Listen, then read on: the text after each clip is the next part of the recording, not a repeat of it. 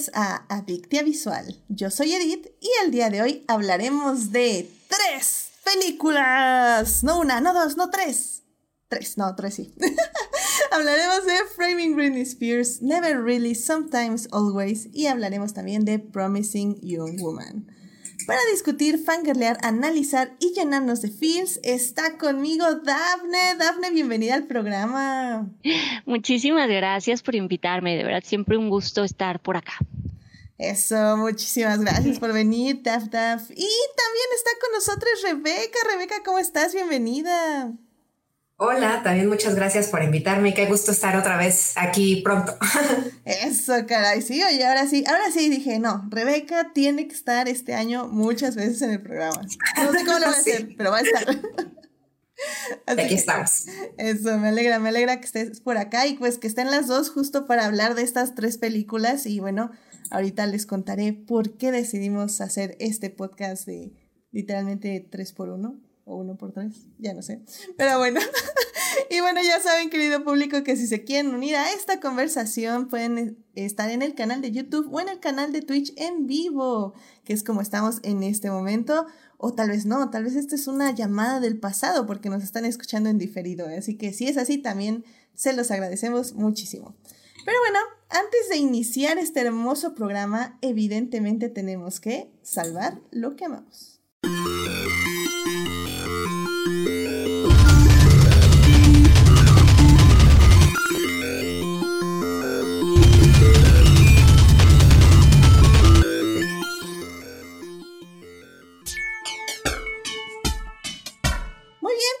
Aquí para salvar lo que amamos. Así que, Dafne, ¿qué te gustaría compartir con el público esta semana? Ok, pues sí, a mí me gustaría, em, creo que esta semana algo que, pues que a mí me dejó pensando, que me gustó y la disfruté bastante, es una peli que la pueden ver en Netflix, se llama Malcolm and Marie. Es de Sam Levinson, que escribe y dirige, eh, bueno, con Zendaya y John David Washington y ya. Entre estos dos personajes, básicamente toda la peli son, pues sí, son, son diálogos, son monólogos.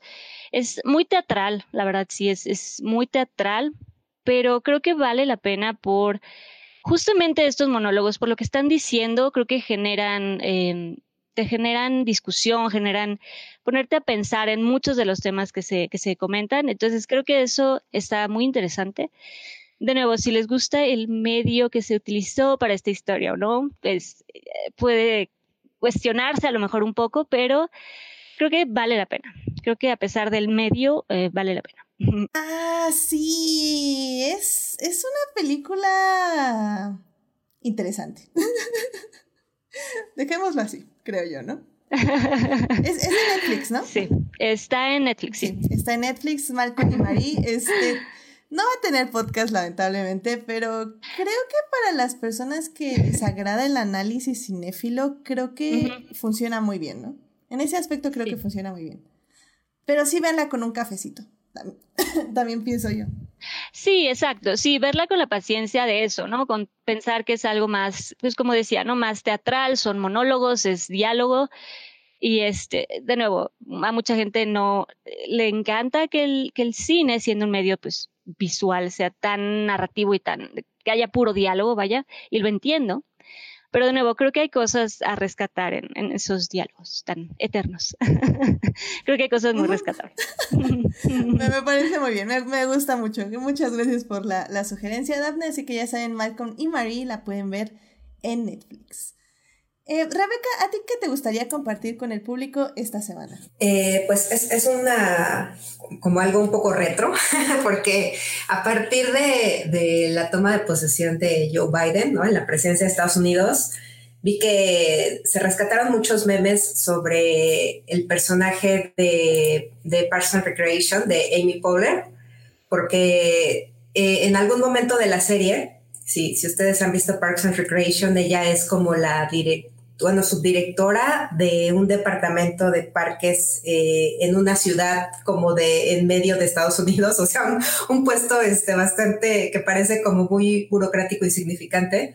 Pero hay un momento en, la serie en donde ella se obsesiona con Joe Biden, cuando Joe Biden era el vicepresidente. Y entonces es muy gracioso, o sea, es, es, muy chistoso como ella está realmente enamorada de él físicamente, o sea, no solo como su personalidad, sino como que siente, una atracción física.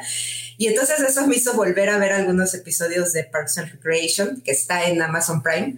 Entonces, si les gusta el humor tipo, este, pues es, que es de los mismos creadores que hicieron la versión gringa de The Office y The Good Place y Brooklyn Nine-Nine. Entonces, como ese tipo de humor, y es, es, muy parecido al de The Office, con esto que pareciera que es como, como una cámara que está omnipresente en una oficina.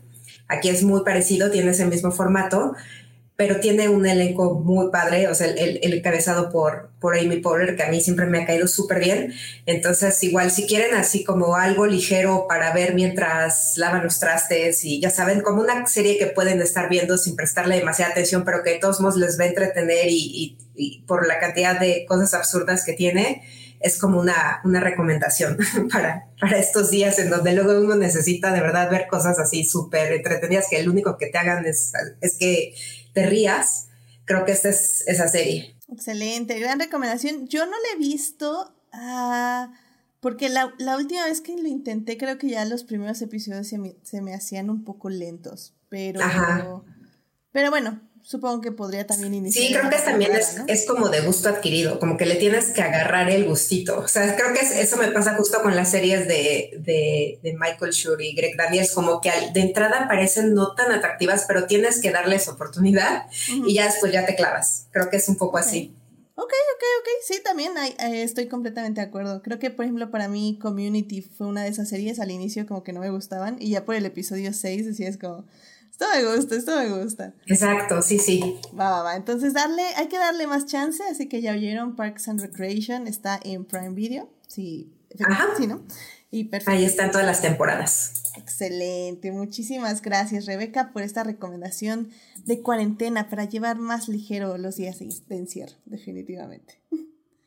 Bueno, y pues ya para terminar esta hermosa sección, eh, yo sé, yo sé, querido público, ya próximamente, se los firmo, va a salir mi quiz o algo así de hashtag no vean trailers, porque no hay que ver trailers.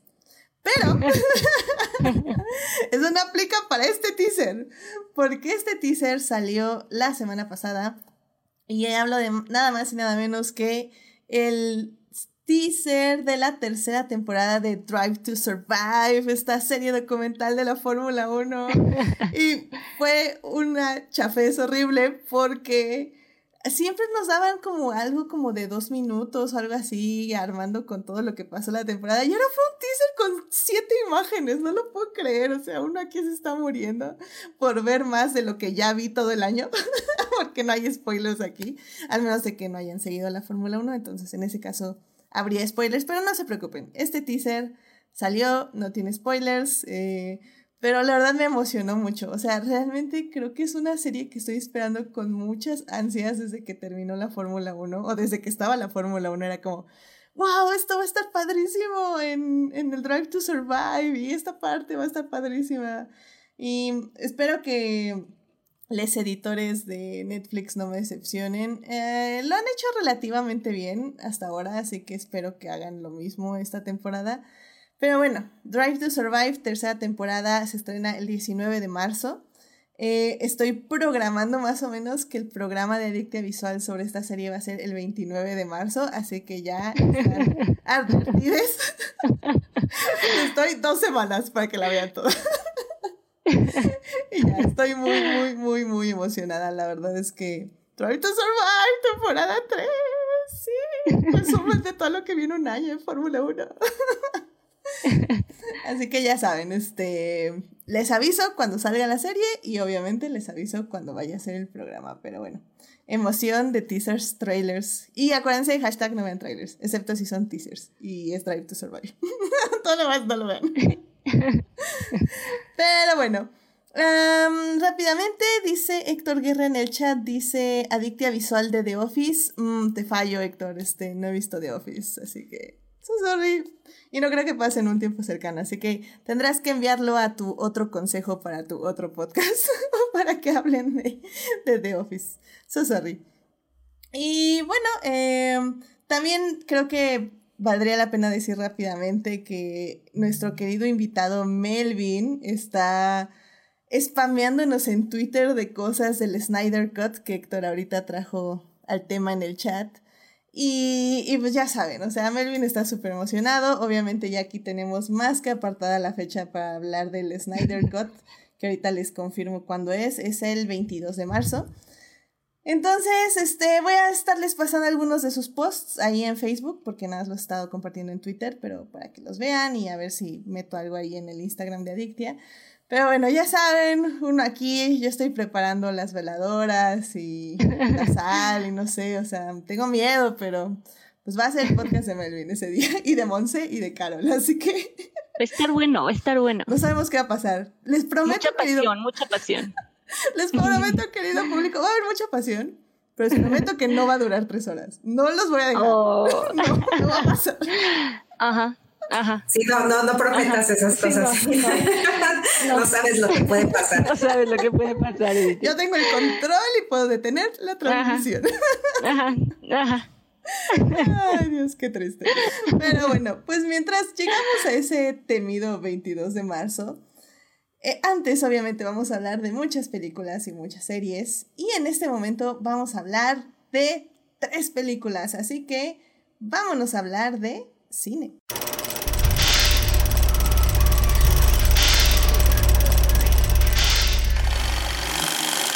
Muy bien, ya estamos aquí para hablar de cine y el día de hoy vamos a hablar no de una, no de dos, vamos a hablar de tres películas eh, ¿Qué tienen en común estas tres películas? Bueno, pues las tres son dirigidas por directoras y las tres hablan de un punto específico em, de la mujer en la sociedad, en lo íntimo y pues también en la farándula, ¿por qué no?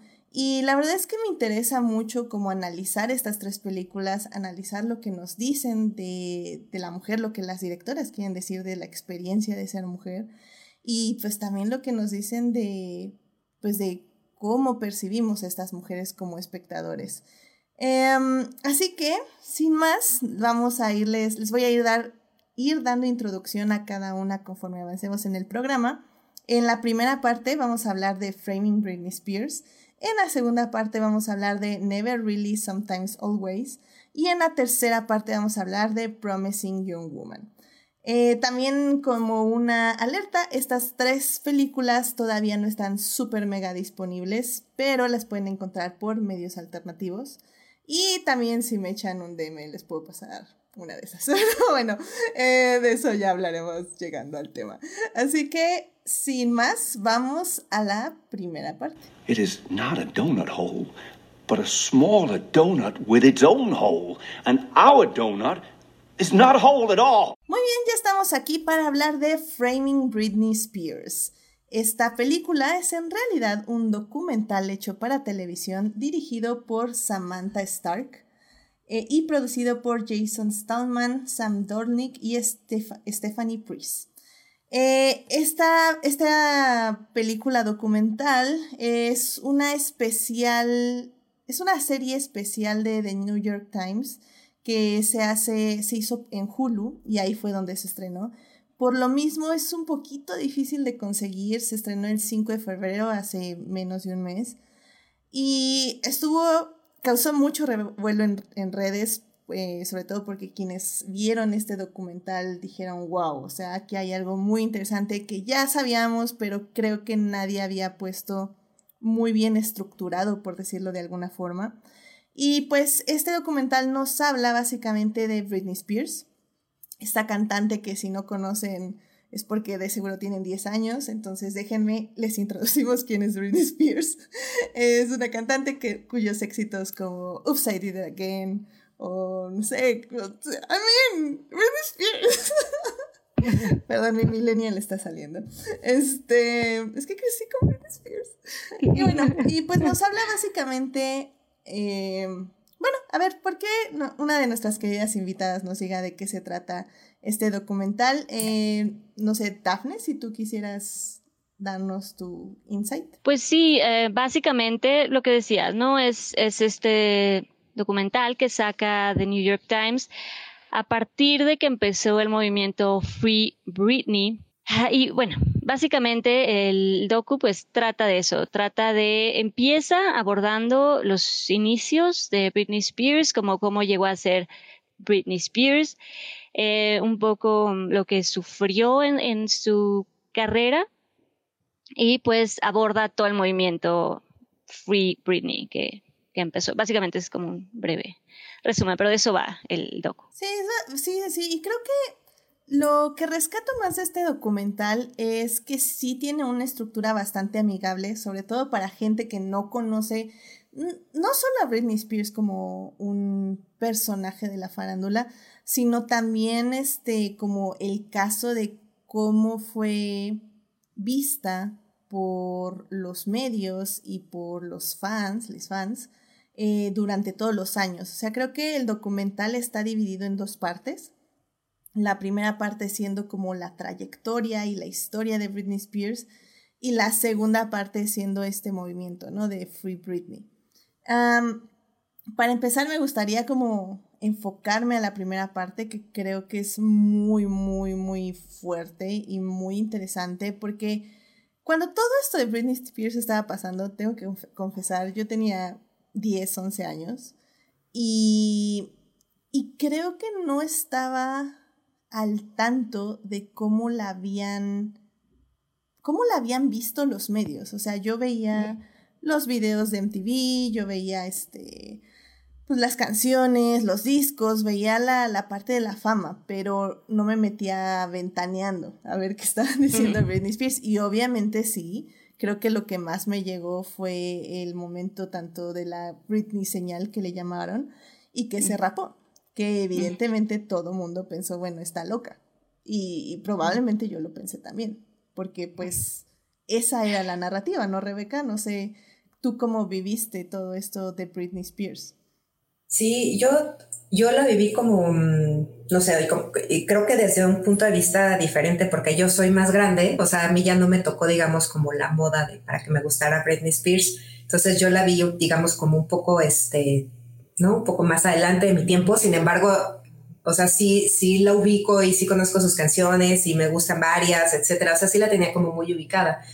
Y a mí lo que me, lo que me pasó con este documental es que, aparte de, de, hacer como un recuento sobre cómo, es cómo fue su carrera, ¿no? Cómo empezó y cómo llegó así hasta la cima, creo que lo que es más revelador para todos nosotros es darnos cuenta que seguimos también mucha de su carrera a partir de las cosas que se decían de ella en los medios y cómo abordaban tanto su carrera como su vida personal y que todo eso lo veíamos de una manera normalizada. O sea, a mí lo que me sorprende es cómo hemos cambiado nuestros puntos de vista sobre ciertos temas, que cosas que antes veíamos normales y que nos causaban risa y, que hacíamos burla y que jajaja, pasado el tiempo dices así, ¿en serio, en serio le hacían ese tipo de, entrevistas? ¿De verdad hablaban de ella así en los medios? ¿De verdad? O sea, ¿cómo, ¿cómo pudimos dejar que esto pasara? O sea, eso es como muy revelador. A mí eso fue lo que me, me pasó mientras veía el, documental. O sea, todas esas cosas de, de, cómo se abordan tanto la sexualidad femenina, la sexualización de las niñas, adolescentes, el abordaje de, enfermedades mentales, emocionales, todo ese tipo de cosas, o sea, era horrible, era horrible cómo, cómo es que la trataba el público y la gente y los medios, ¿no? Cómo, es que se decidía que ese era el, punto de vista desde donde íbamos a abordar la, no solo la carrera de una mujer, sino su vida personal entonces, para mí eso fue así como, como una bofetada. Eso sí está como, como gacho, como darte cuenta de esas cosas. Sí, completamente. Sí, no, y, y, lo triste justamente eso, que no era, em, que no era solo el no darte, no darse cuenta que es, que era una mujer que estaba viviendo algo, que algo le estaba pasando y que eso, que en lugar de cuestionarse qué está pasando con esta mujer, y justo hablar de salud mental o hablar de, sí, que fuera otro tipo de discurso, eh, eso, que fuera el, buscar y vender cualquier fotografía que pudieran encontrar de Britney Spears mal, de Britney Spears sufriendo, de Britney Spears llorando, de Britney Spears mal, ¿no? Y, eso es, es, es, muy triste, sí es muy triste darse cuenta que estaban vendiendo la mujer, la, la imagen de una mujer sufriendo, de una mujer deshecha y que de eso comían y de eso vendía. Y pues sí, qué triste. Y sabes, incluso antes de que llegara como esta parte en donde ella así de plano se, se rompe o la rompen, es, o sea, veo a un adolescente de 16, 17 años donde le están preguntando, ¿eres virgen? Y es así, ¿qué les importa? O sea, es, es como esta sexualización de, como decía, de las niñas adolescentes, que, o sea, ¿qué nos interesa si ella era virgen o no? Pero hasta hace no muchos años parecía ser como el tema de interés eh, hacia una cantante. O sea, ¿por qué, no? Eso está horrible. No, y desde chiquita, ¿no? Que desde niña le pregunta el, conductor como, ay, qué bonitos ojos, ¿quieres ser mi novia? Y podría ser tu novia, ¿sabes? Ese tipo de... Que desde niña, ¿no? sí, que desde niña empiezan a meter ese tipo, sí. Sí, o sea, te digo que lo, lo que me parece así súper de shock es que no estamos hablando de hace 100 años, o sea, estamos hablando de hace no sé, 15. O sea, no tienen nada, nada esas entrevistas. No, y eso, lo, lo que decías, el cómo se, se, llega a normalizar tanto que, que no es posible, que uno, ya que se da que te das cuenta, ya que uno reacciona y dices, ¿qué, qué, mal está? Y como lo que decías, ¿no? Como cómo se permite, cómo se ha permitido o cómo se permitió que esa narrativa si estuviera tanto tiempo y creo que también lo importante es que te das cuenta de los paralelos. O sea, yo, por ejemplo, mientras veía esta primera parte del documental, me recordaba mucho a algo que tenemos como muy fresco gracias a la serie de The Crown, que es, por ejemplo, el trato a Diana, ¿no? A la princesa Diana. que, que igual, o sea, al final del día, eh, muchas personas sí culpan a los medios de su muerte, porque eh, sea o no sea, o sea, ellos, em, los les fotógrafos, bueno, los fotógrafos, porque la verdad son mayoría hombres, pero este, los fotógrafos y, todas las personas, los periódicos que compraban estas imágenes a precios exorbitantes y que causaron esa persecución que al final del día por X o Y la llevaron a su muerte. Y también, por ejemplo, yo me acordaba de Belinda y ahora que tuve mi rewatch de Aventuras en el Tiempo, me acordaba mucho de de cómo se llevó esta narrativa de Belinda contra Daniela Luján y cómo eh, los medios las hicieron pues básicamente enemigas y las hicieron pelear y bueno, pelear entre comillas porque ellas no están peleando, sino pelean en los medios con eh, declaraciones y el otro medio le va a decir qué dijo la otra, etc. etc. Entonces, eh, y, y creo que esto se se junta en este momento específico del documental donde le dicen al fotógrafo, porque están entrevistando a uno de los fotógrafos que, de hecho, el fotógrafo que consiguió la foto de Britney, que está como gritando eh, ya rapada y que se ve así pues con los ojos este, exaltados y pues, se ve que está después de que, le, pegó con un paraguas a un auto, ¿no? o sea, cuando está así. Y, le dicen, o sea, le dicen, pero, o sea, ella te dijo que te tuvieras. Y dijo, no, no, o sea, o sea, sí, una vez nos dijo que nos detuviéramos, pero pues nada más era como un día o, o algo así. así. es algo así como, bueno, sí me dijo que la dejara en paz, pero yo pensé que nada más ese día. Ajá, o, sea, nunca me dijo que la dejara en paz para siempre. Exacto. y, y, la verdad es que en ese momento dije, Dios, o sea, ¿cómo le haces? Bueno, para empezar fue mi, mi persona cineasta dentro, fue como, wow, ¿cómo haces que una persona te confiese eso y que no se dé cuenta que está haciendo algo mal o que está diciendo algo mal?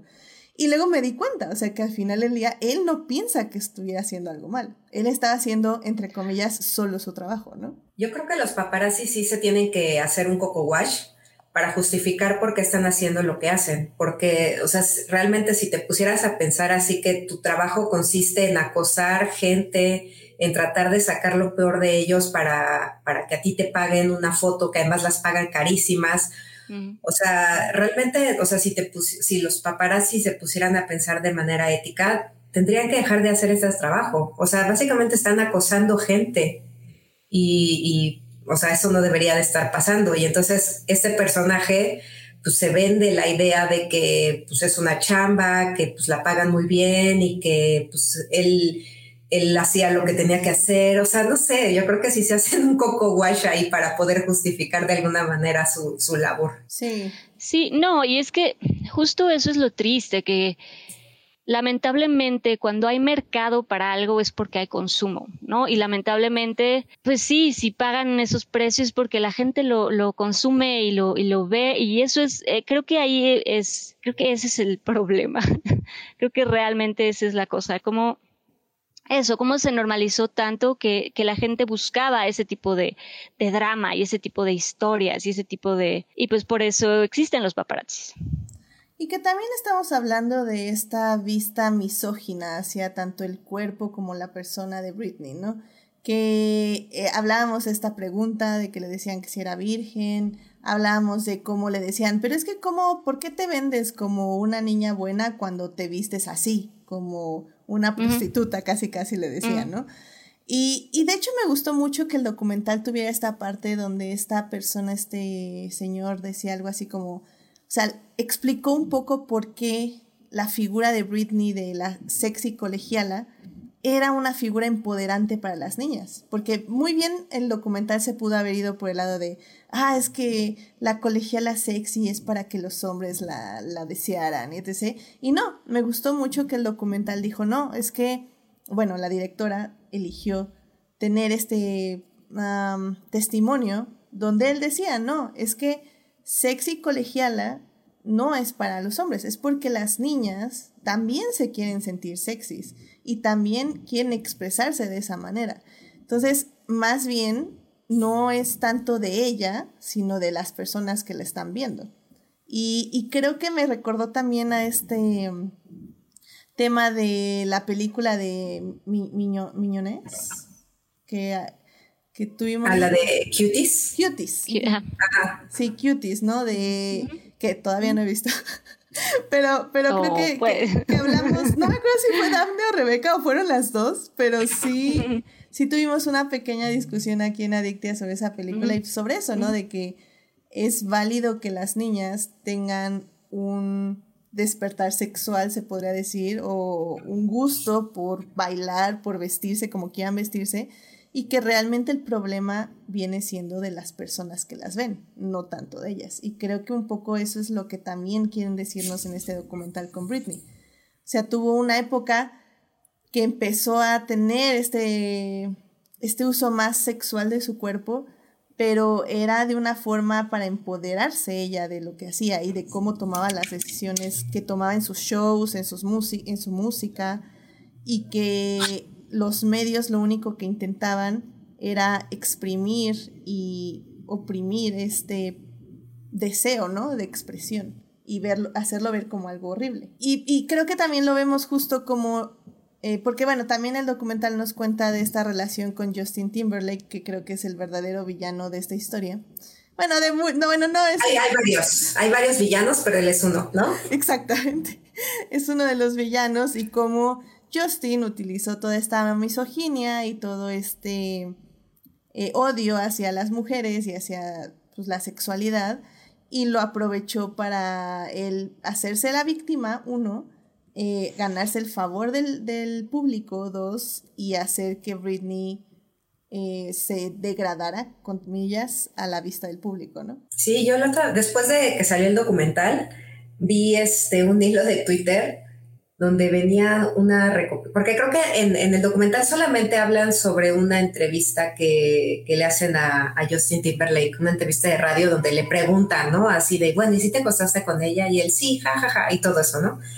Pero estaba viendo así un hilo de Twitter en donde, donde reunían varios clips de varias, o sea, de distintas ocasiones en donde Justin seguía haciendo como el mismo chiste, entre comillas, de que Britney lo había engañado, de que se había acostado con ella, de que ya no era virgen, de que, o sea, pero lo repitió muchísimas veces, o sea, y en distintas ocasiones, hasta, en Saturday Night Live alguna vez que estuvo de invitado, también hicieron un chiste sobre eso, entonces, o sea, el tipo se pasó años este, colgándose de lo mismo, como para volverse popular, entonces eso también está así de güey, o sea, horrible, ¿no? Incluso esta parte que pasa en la entrevista, creo que es Bárbara Walters que le está preguntando así de, bueno, ¿y qué le hiciste? ¿No? O sea, como poniendo en, poniéndola ahí en duda de que ella es la mala, ella es la persona mala que engañó y le rompió el corazón al pobrecito de Justin y, y Britney casi llorando ahí, o sea, una narrativa espantosa donde ella quedó súper mal parada y ese güey aprovechó eso, o sea, que ella fuera la mala para él, él convertirse automáticamente en el bueno y, subir en su carrera a partir de eso, y eso también está espantoso. Sí, no, y, de hecho, dice que sacó una disculpa recientemente justo por la salida del documental y todo así como, bitch, please, o sea... Claro. ¡ah! No sabía eso, no, había, no, sabía que había, que había dicho. y, aparte fue como la clásica respuesta de machote, de, hablo de, machote de algo que ya está escrito, no, de machote aunque también, sino que sí, como esta respuesta ya muy hecha de, este, quiero pedir unas disculpas porque en aquella época no me daba cuenta, bla, bla, bla, bla, bla, bla, y ya saben, ¿no? Así a las personas que se hayan sentido lastimadas por mis declaraciones y lo, clásico, o sea, lo que uno ya espera de este tipo de disculpas. Copy-paste, literalmente. Oh, exacto. y de hecho, por ejemplo, nos está diciendo Gina en el chat, eh, ella nos dice, como sociedad nos tardamos demasiado en darnos cuenta de lo mal que se le trató a Britney y otras mujeres famosas en esa época. Y pues sí, o sea... muchísimo. No, y además esto, esto que, mencionabas, eh, creo, Edith, hace un momento de también esta narrativa horrible de siempre querer poner a una mujer contra otra mujer, o sea, siempre querer buscar a pleito y que se elija una sobre otra, me acuerdo, bueno, en, en la época pues era eh, Cristina Aguilera y Britney Spears, ¿no? Que era como eh, eh, esta guerra de cuál de las dos es, mejor y quién es más. Y, ya con el tiempo y cuestiones bueno, y es que ¿por qué, caram ¿por qué se tiene que tener esa narrativa, no? ¿Por qué se tiene que poner a, una mujer contra otra mujer? ¿Por qué no pueden las dos ser chingonas y exitosas sin que nadie lo cuestione, no? Sin que nadie tenga que elegir o sin que tengas que preguntarte quién es mejor o quién es más sexy o quién es más ¿no? Más talentosa o quién es más. Y dejarlas a las dos tener éxito y ya. Sí, sobre todo porque no se hace eso. O sea, creo que en ese entonces, y lo dicen en el documental, los boy bands eran como lo máximo. Teníamos justo a NSYNC y a los Backstreet Boys. Y, y si bien sí había esta rivalidad de quién te gusta más, Backstreet Boys o NSYNC, o sea, realmente era casi casi una rivalidad amistosa. O sea, era como, ah, me gusta NSYNC y ah, a mí me gustan los Backstreet Ah, está bien, qué bueno. O sea, nadie te iba como a lanzar piedras, ¿no? ¿Saben? O sea, si, si tu opinión era contraria. Y, y es eso, es que jamás hemos puesto espalda, bueno, cuchillo a mano a, a, boy bands y a hombres cantantes. Y, y, lo vemos también, por ejemplo, ahora recientemente que fue el Super Bowl. O sea, cómo las mujeres tienen que, famosas cantantes, tienen que reinventarse en el escenario, tener cinco outfits. Exacto. O sea, creo, a Shakira creo que la verdad ahí sí me, me, atrapé yo en la narrativa porque me mm. acuerdo que dije, ay, o sea, su outfit nada más se fue quitando ropa y extendiendo ciertas partes de la, de la tela. Y, ah, estuvo X. O sea, en cambio J lo que se echó siete outfits casi casi. Bueno, no, también igual fueron como, fue uno, pero bueno, lo fue como reinventando igual. Y, y, luego sale este cuate de Weekend y tiene la misma chamarra y el mismo pantalón todo el maldito performance.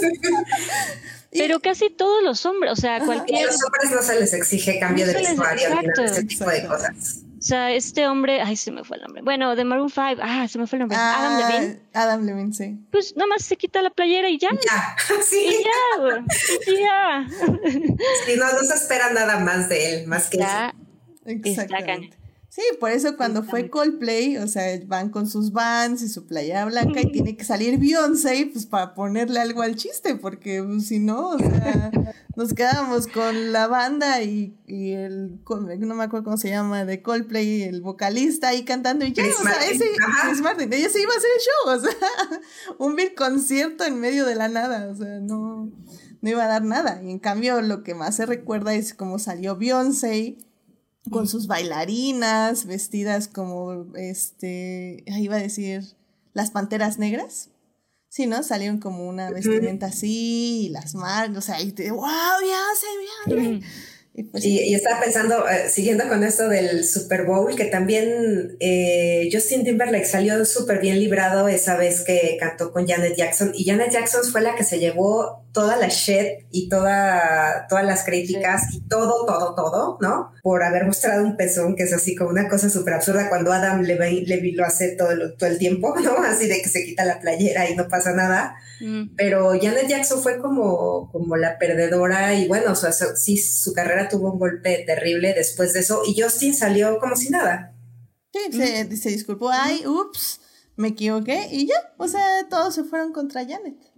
Y, y pues sí, o sea, ese, ese es el terrible problema de eso. Y creo que regresando así el documental, creo que nos lo hace entender bastante bien. O sea, yo creo que sí me gusta mucho la estructura. Creo que ya en la segunda parte donde ya hablan eh, más específicamente del movimiento Framing Britney Spears, creo que ya es un poquito más lento porque ya te tienen que meter a explicar pues qué son estos conservatorships, conservatorships. La, la tutela. Las tutelas, exacto, las tutelas y por qué la de Britney Spears está mal y cómo ella se reveló en, a su propia forma.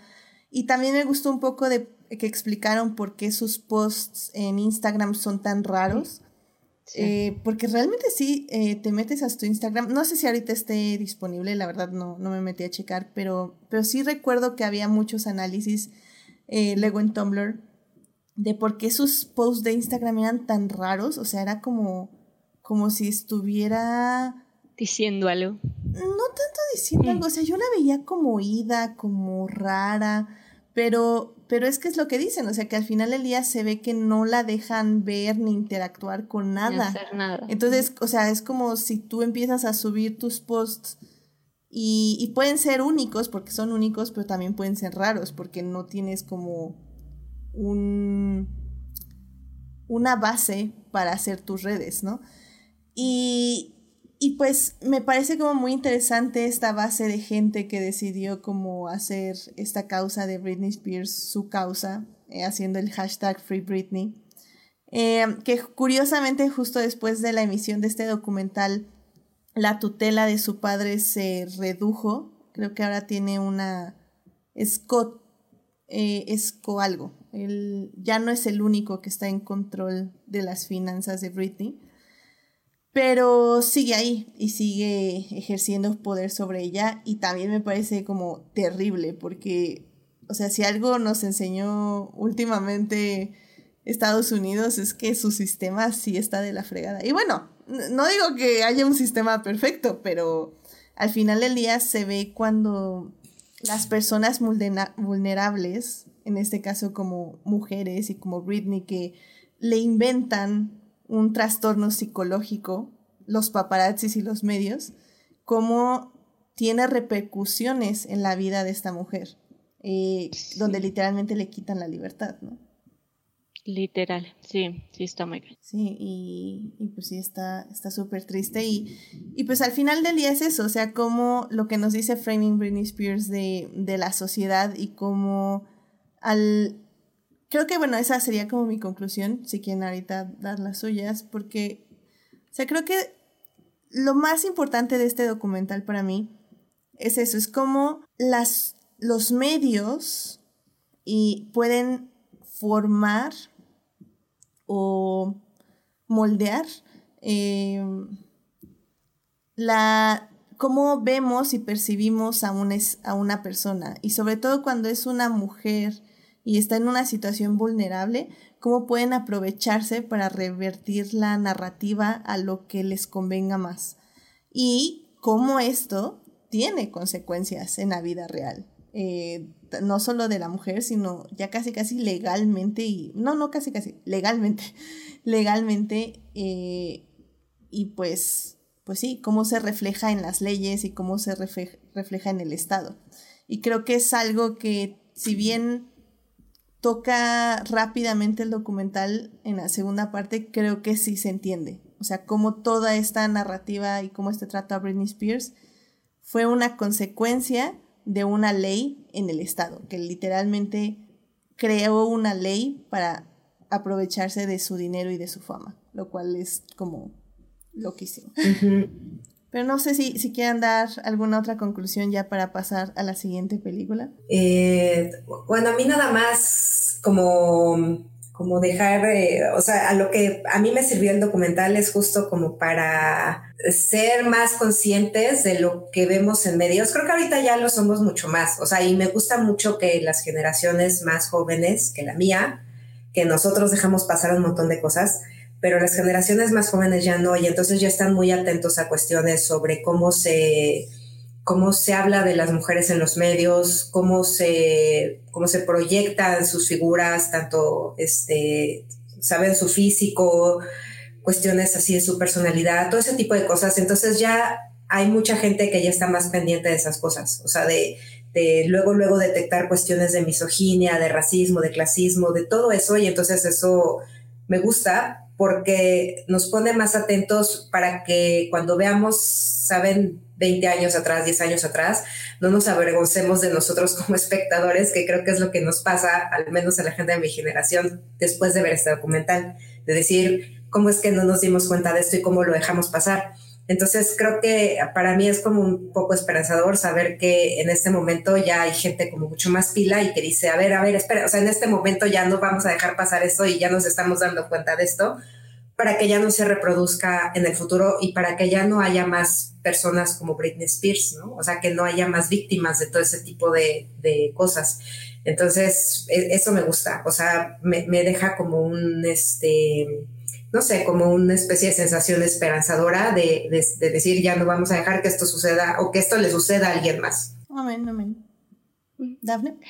Sí, no, y eso, eh, totalmente. El, eh, y es que esa es la situación, que cuando uno se da cuenta de todo, es como salir de la Matrix y empiezas a verlo en, en, muchas cosas, y eso es lo, lo que dices, y eso es lo triste, que uno voltea a ver cosas de años atrás y pues a veces sí da pena, a veces dices, ¿cómo, cómo se permitía eso? ¿Cómo nos reíamos de eso? ¿O cómo, no? En, en, y no solo, digo, en, en, este caso, hablando de, de este docu y de, y de Britney, es, eh, lo hace evidente el, el documental, pero en muchas cosas, o sea, en series, en, uh, en, películas, en muchas cosas que uno estaba acostumbrado a verlas como normal o como un chiste o como broma y que ya que te das cuenta dices que qué mal que eso fuera una broma o qué mal que eso fuera un chiste y que a la gente nos diera risa y que nadie eh, dijera nada o que nadie lo parara y dijera, es que eso no está chido decirlo, es que eso no está bien.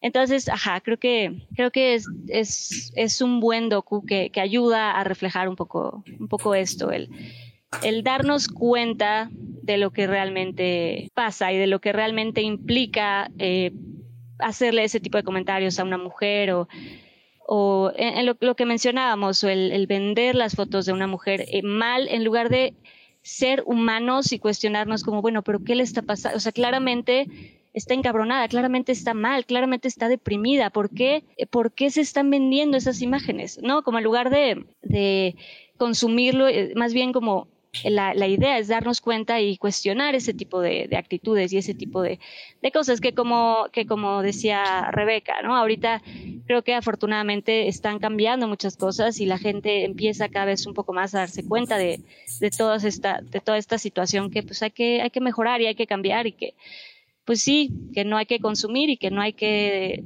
no hay que promover y que no hay que continuar. Sí, creo que lo, eh, se viralizó un, un video de Craig Ferguson, que era uno de mis eh, hosts más queridos, que justamente eh, decía, ¿no? Él, él decía, no, sé que todos los talk shows ahorita están burlándose de Britney Spears, pero, o sea, a ver, es una niña, es una niña que está pasando por una crisis, es una madre. En este show no me voy a burlar de eso, porque, y lo dice, de quienes nos tenemos que burlar son de los ricos, de los Trumps, y así como, wow, de los Trumps, de, los ricos, de los que están arriba. De esos tenemos que burlarnos, no de la gente vulnerable. Y así como, oh, por eso te amo desde que te conozco. y no, y les voy a poner el video para que lo vean ahí en la página de, de Addict. Sí, y es que exacto, es, es eso, es darte cuenta de qué estás diciendo y de qué te estás burlando, o de qué estás haciendo el comentario, el chiste o la broma, ¿no? Ser más conscientes, ¿no? De lo que decimos. O... Amén, amén. Muy bien, pues Framing Britney Spears no está en ningún medio ahorita para que se vea legalmente, pero si echan un DM por algún medio de Adictia Visual, con mucho gusto se los puedo pasar. No les aseguro que esté completamente subtitulado, porque tiene partes que no están subtituladas en español, pero sí lo tengo con subtítulos en español. Así que eh, mientras sale en algún medio legal, en cuanto salga en un medio legal, les aviso para que obviamente le demos un clic y un view y este pues estemos apoyando este tipo de documentales periodísticos con pues perspectiva de género se podría decir y, y análisis sobre todo al pasado y a los errores que cometimos al juzgar y criticar a personas vulnerables como Britney Spears. Así que bueno, eh, pues vámonos a la segunda parte. Blow that piece of junk out of the sky. Muy bien, ya estamos aquí en la segunda parte de este podcast para hablar de la siguiente película. En la primera parte hablamos de Framing Britney Spears, el documental sobre Britney Spears y sobre todo lo que vivió como cantante y como mujer en la farándula. Y en esta segunda parte vamos a hablar de Never Really Sometimes Always. Esta película está dirigida y escrita por Elisa Hitman. Eh, sale en ella Sidney Flanagan y Talia Ryder. Eh, quienes están como protagonistas, o bueno, protagonista y coprotagonista de esta película. Eh, esta película se estrenó en festivales el año pasado y, pues está igual en la bahía, todavía no tiene un estreno legal, lamentablemente. Creo que, creo que está en renta en Cinepolis Click, si no me equivoco, creo. Ah, mira, estoy viendo que está en YouTube a 55 pesos. Ah, y está en Amazon Prime también a 60 pesos. Yeah, por eso yo digo que pueden ir a rentar. Exacto, sí, creo que todavía no está como en streaming en los servicios así para verla gratis, pero, pero sí se puede rentar, creo. Y creo que vale mucho la pena. O sea, esta película, eh, por cierto, nos habla de esta chica, eh, que ahorita les digo cómo se llama, se llama Autumn Callaghan que es una niña de 17 años, que bueno, pues descubre que está embarazada y pues decide ir a un centro de parent, parent, parenthood, ¿no? ¿Cómo es? Planned Parenthood en Estados Unidos, en Nueva York, para terminar el embarazo. Y pues básicamente vamos a verla en este viaje y todo lo que tiene que pasar para hacer esto. Pues Rebeca, tú cuéntanos cómo, cómo descubriste esta película y, pues qué te fue dejando mientras la veías. Eh, yo la vi el año pasado en el Festival de Cine de Los Cabos, que además es como de mis festivales favoritos que hay, que hay aquí en este país. Y este, tenía muchas ganas de verla porque justo también en ese festival, hace unos, unos años antes, habían pasado otra película de Elisa Hitman que se llama Beach Rats entonces me gustó mucho y cuando vi que iban a pasar la nueva película de ella, dije así, la tengo que ver. Y más cuando vi de qué se trataba, dije así, de, no, pues ya estoy ahí, ¿no? Creo que, creo que el Festival de los Cabos tuvo una edición increíble el año pasado y además estuvo, es, fue como una, no sé, una organización en línea muy buena porque básicamente podías ver todas las películas de la programación en un formato bastante sencillo, no era nada complicado este, digamos, como la, la búsqueda de boletos. Y entonces así la vi y me gustó muchísimo. De hecho, en, en, un listado que hice fue la, mi película favorita del año pasado, porque creo que tiene muchas cosas que a mí me, me, me movieron, ¿no? Para empezar, este, pues eso es una película de un tema y un punto de vista, yo creo, muy femeninos, ¿no? Porque pues estamos hablando, como decía Cedric, de, de es, es una chica, una adolescente que como es menor de edad, me parece que en el, lugar donde vive necesita el permiso de los papás si quiere abortar. Entonces, obviamente ya no le va a decir a sus papás que va a abortar, ni siquiera les ha dicho que está embarazada. Y entonces, pues busca esta solución de ir a la ciudad de Nueva York, donde puede ir a Planet, a, Planet Parenthood y ahí pues no hay ningún problema. Y, pero pues para hacer este recorrido tiene que pues, tomar un autobús, este, quedarse un par de días en la ciudad, etcétera, y entonces pues su, prima le se ofrece a ir con ella, o sea, es como la persona que le, que le va a ayudar en todo este trayecto y en todo este, todo, este plan que, quiere llevar a cabo. Y lo que me gustó muchísimo es que no, es una película para nada, eh, eh, tiene, tiene con ritmo como tranquilo, entonces iba a decir, no es escandalosa en ningún sentido, ni visual, ni no es frenética, no es moralina, no es este como impactante en ese sentido, como en el mal sentido, digamos, ¿no? O sea, es, es, como una película en donde un adolescente toma una decisión, porque es la decisión que tiene que tomar en la situación en la que se encuentra. Y, afortunadamente tiene a su lado a otra chica que está con ella 100%, o sea que ni si, nunca la cuestiona, es más, en, toda la historia ni siquiera sabemos quién es el papá, ni cuál es la situación, ni, ni, por qué se embarazó, ni nada de eso, porque no hay ningún tipo de reclamo hacia el personaje. ¿no? Es una mujer que está en esa situación y tiene que, que buscar una salida y la busca. Y entonces eso me gusta mucho, que, que al personaje no hay ningún tipo de, de pues de juzgarlo, bueno, en un primer acercamiento que tiene en su pueblo donde va a una clínica para ver si puede abortar y resulta que es lo contrario, es de esas clínicas que te engañan y te hacen escuchar los latidos del bebé para que no abortes, ¿no? Que es horrible. y entonces... toda esa parte fue así como... Toda esa parte es, pesadillesca, pero todo lo que viene después me parece que es bonito, entre comillas, porque es una película de, de, de sororidad entre estas dos mujeres, ¿no? Entre, entre la chica que está embarazada y su prima, que es la que le ayuda a, poder irse a Nueva York y a, poder hacerse el procedimiento. Entonces, todo eso, o sea, todas las situaciones en las que se encuentran las chicas y que tienen que sortear porque no tienen, resulta que ellas pensaban que iba a ser un viaje de ida y de vuelta, pero a la mera hora se tienen que quedar una noche, no tienen dinero, tienen que ver cómo le hacen para quedarse en, una ciudad que además no conocen, pero todo, todo eso digamos, como todo, todo este viaje a la ciudad y todas las cosas que tienen que llevar a cabo para, para poder cumplir su objetivo, las hacen, eh, no sé, como con una especie de, fraternidad y de cariño y de apoyarse. O sea, es una película donde ah, lo que me gustó es que se trata de, de, dos mujeres apoyándose la una a la otra. Y eso para mí fue, fue muy bonito verlo. Tiene escenas este, como les decía, con un ritmo como tranquilo, pero dentro de esa tranquilidad tiene una construcción de escenas que son muy, muy, este, muy bonitas. O sea, para quienes ya la vieron y para quienes la verán después, eh, hay unos planos muy cerrados en donde ellas se toman la mano y ya verán en qué momentos son, porque son en momentos muy particulares, en donde a mí me pareció así como de una ternura y de de, cómo retratar momentos realmente importantes a partir de planos muy sencillos. Y eso me pareció muy padre. Uf, ahorita justamente me acordé de un plano de esos y hasta se me puso, no la piel chinita, pero sí, sí fue, o sea, sí me llegó, o sea, me acordé y lo sentí. Sí, yo me acuerdo y me emociono.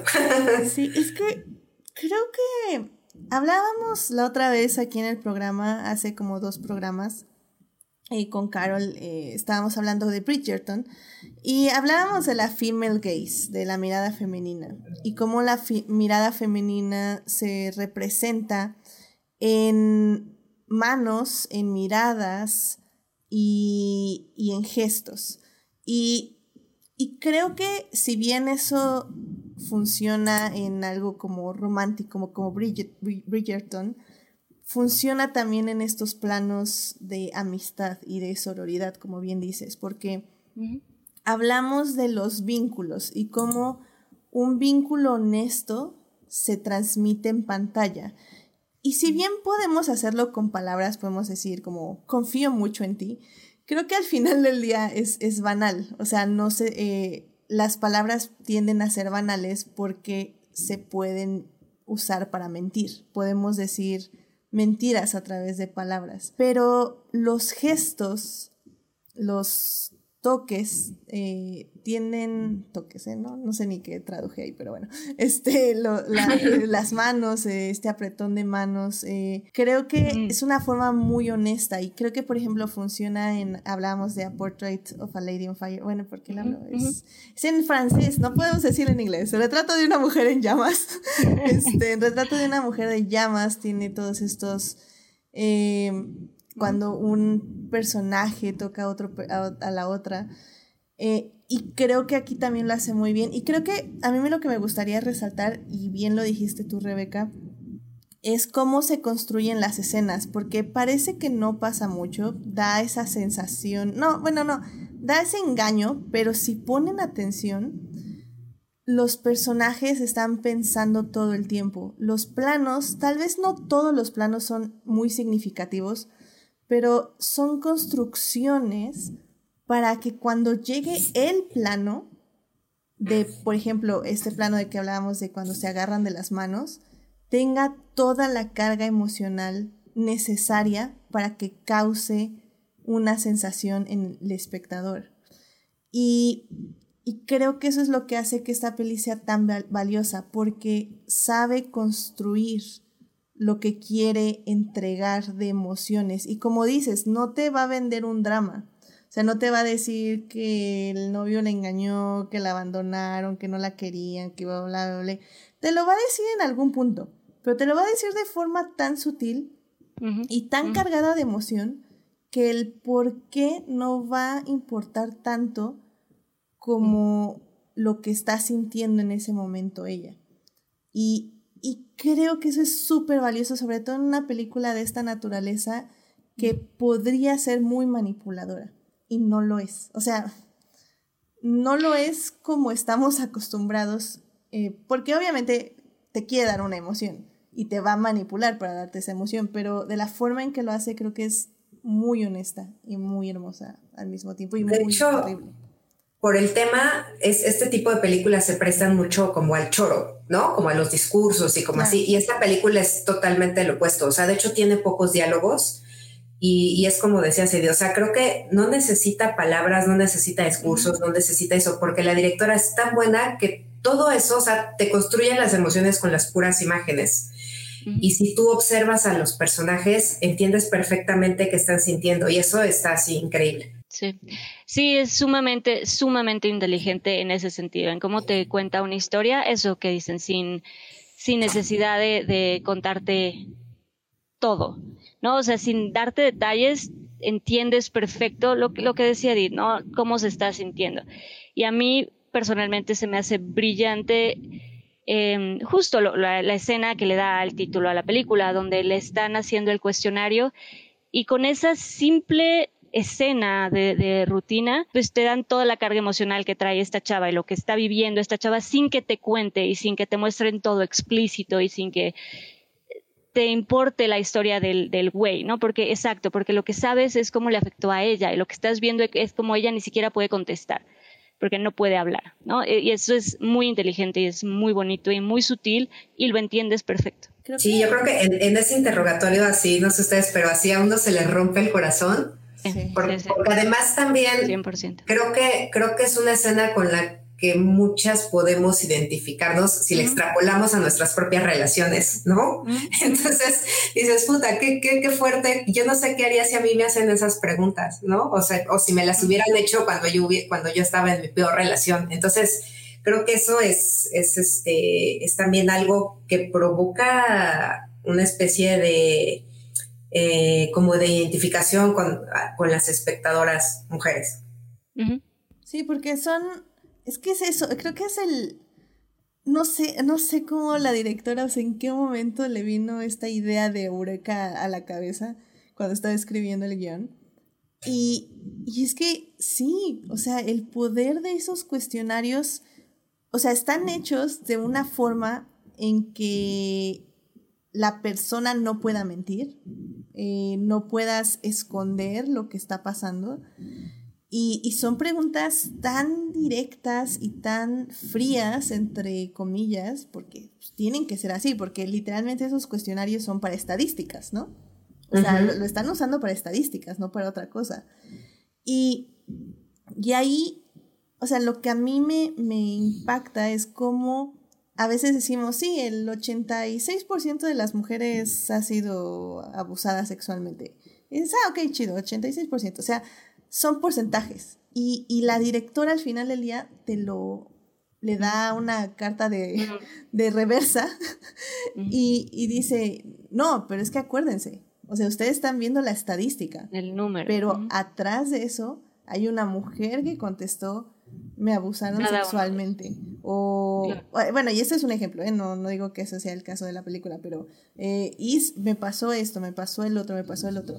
Y eso es lo que se vuelve estadística, pero lo importante aquí es la emoción y lo que siente y lo que vive la mujer que está contestando para que tú hagas tu estadística. Y, y creo para, que... Para quienes no han visto la película, igual sería como como aclararles que estamos hablando de que a ella le están haciendo un cuestionario en donde tiene que responder nunca, casi nunca, a veces, siempre, que es el título de la película. Y entonces le hacen preguntas a partir de, de, la exposición a la violencia que ella ha tenido, ¿no? Entonces así le preguntan, bueno, ¿tu novio te ha bufeteado? Tiene que responder nunca, casi nunca, a veces, siempre. Y así toda una serie de preguntas. Y eso es lo que es muy duro. Efectivamente. Y sin duda es el momento más, no importante, pero sí fuerte de la película. O sea, creo que hay muchos momentos, pero ese no me lo esperaba. o sea, no. o sea, empieza muy casual, muy rutinario, porque es una rutina, un cuestionario es una rutina. Y mientras va avanzando el momento, ufa, es como puñetazo tras puñetazo tras puñetazo. Y, ah, claro, no, y aparte es, es, importante y es fuerte porque es donde la vemos a ella realmente con una emoción, o sea, de verla como más tranquila, o bueno, como eh, sí a lo mejor tímida, pero haciendo todo lo que tiene que hacer y, y, de pronto esto pues es lo que la rompe, ¿no? Es lo que sí ya no aguanta y sí dice, ah, bueno, espérate, eso no es, ok, eso no está chido. Sí, porque se da cuenta, o sea, abre los ojos a una situación que no había querido procesar. Lo acepta. Exactamente. Está, está increíble. Y, y digo, en el, en el contexto de este programa, creo que la película encaja muy bien y, le da un buen seguimiento al documental de Britney en el tema de que justamente, o sea, nosotros como sociedad, como personas en el exterior, pensamos que las personas que están viviendo una situación difícil, eh, podemos ponerles diferentes contextos, diferentes excusas en nuestra cabeza, podemos imaginarnos sus mundos pero la realidad es que no sabemos lo que está viviendo cada persona y no sabemos por qué las personas están tomando esas decisiones, en concreto estas mujeres y en concreto esta mujer protagonista de esta película de 17 años que ha decidido abortar. Y, y creo que es muy fácil criticar y creo que es muy fácil juzgar, pero lo que justamente te dice esta directora es, es que trates de entrar a, ni siquiera entrar, es como intenta sentir lo que está sintiendo esta persona. No lo tienes que entender, no tiene que explicarte absolutamente nada de lo que está viviendo. Lo único que tú tienes que hacer es tratar de ayudar y tratar de sentir lo que está sintiendo.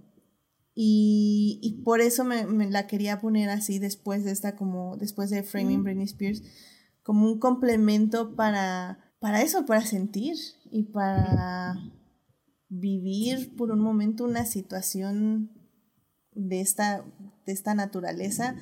Y, como digo, ni siquiera tiene que ser exactamente así como aborto, ¿saben? O sea, puede, puede ser cualquier situación y eso es lo bonito de esta película, que al final del día nos habla de una vivencia en un momento crítico donde hay una decisión imposible, pero que esa decisión bueno, más bien hay dos decisiones y las dos decisiones tienen consecuencias graves. Eh, porque si hubiera decidido ser madre hubiera tenido consecuencias diferentes, pero hubiera tenido también consecuencias.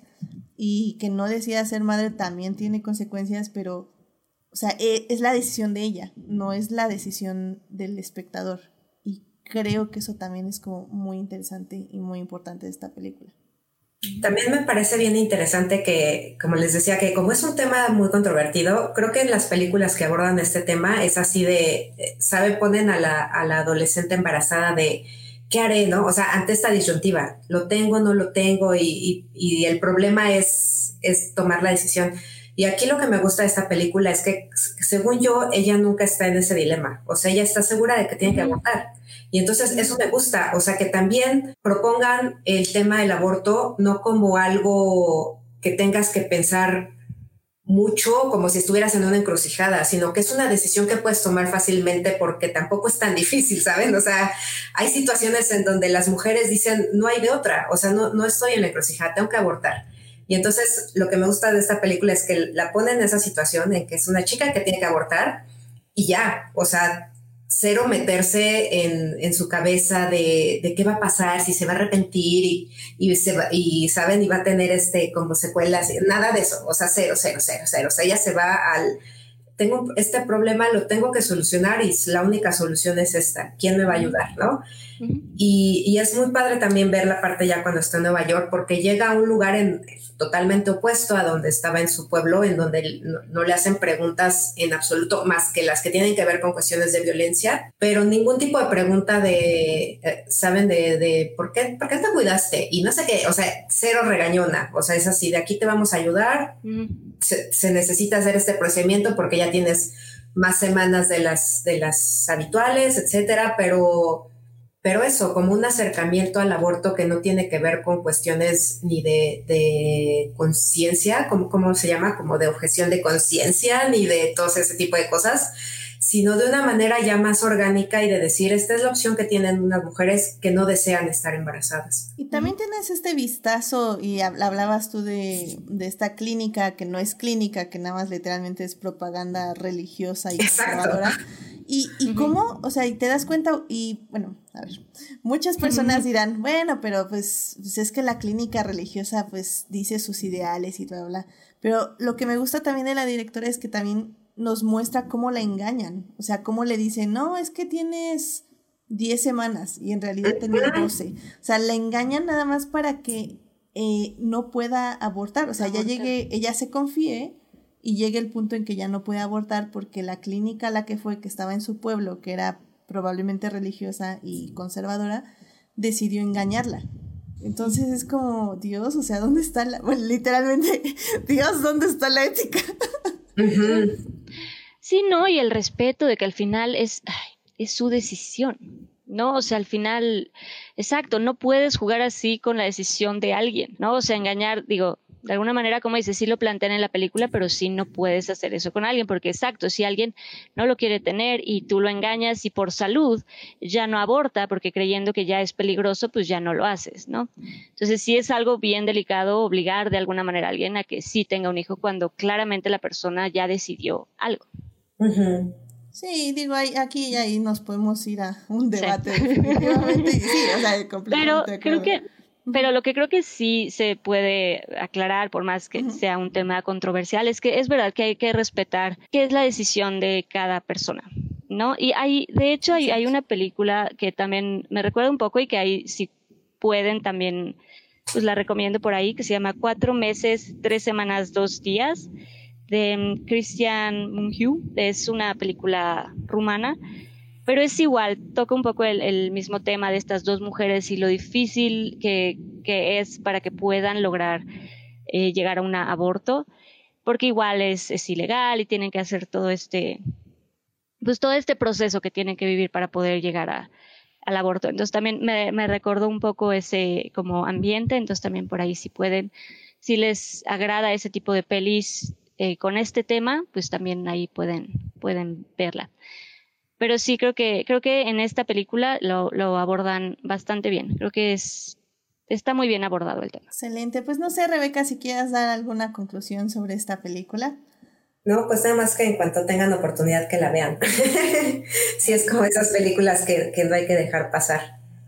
Completamente de acuerdo. Este, Dafne, ¿alguna otra cosa que quieras mencionar? Este, no, pues eso, nada más que eso, si pueden, este, pues denle oportunidad, si véanla, creo que vale la pena, creo que da para, para pensar, para debatir, está, está interesante, creo que está muy bien realizada y creo que sí vale la pena, cómo está manejada, cómo está contada. La sutileza de la película vale mucho la pena. Excelente, pues ya saben, esta película Never Really Sometimes Always está disponible para renta o alquiler Este, en YouTube y en Amazon Prime Video está a 55 pesos y a 60 pesos este, en cada eh, aplicación. Eh, la, la, recomiendo mucho, creo que van a ser 55, 60 pesos muy bien invertidos. échenle un ojito y, y vale la pena. O sea, creo que, ya saben, pueden campechanearla con WandaVision o algo así, pero vale la pena. vean, son de las películas que vale la pena, definitivamente. Muy bien, pues con esto nos podemos ir a la tercera parte de este programa. Muy bien, pues ya estamos aquí en la tercera parte del programa. En la primera parte hablamos de el documental Framing Britney Spears.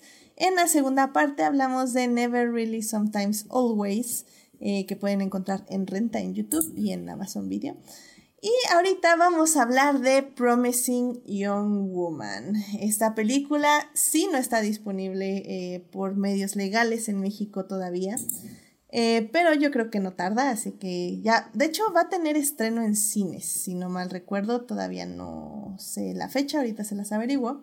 Pero bueno, Promising Young Woman está dirigida por Emerald Fennel, dirigida, producida y escrita por Emerald Fennel. Eh, que bueno, es su ópera prima. Eh, produce, mira, produce Margot Robbie. No sabía eso, qué interesante. Pero bueno, la protagonista es Carrie Mulligan.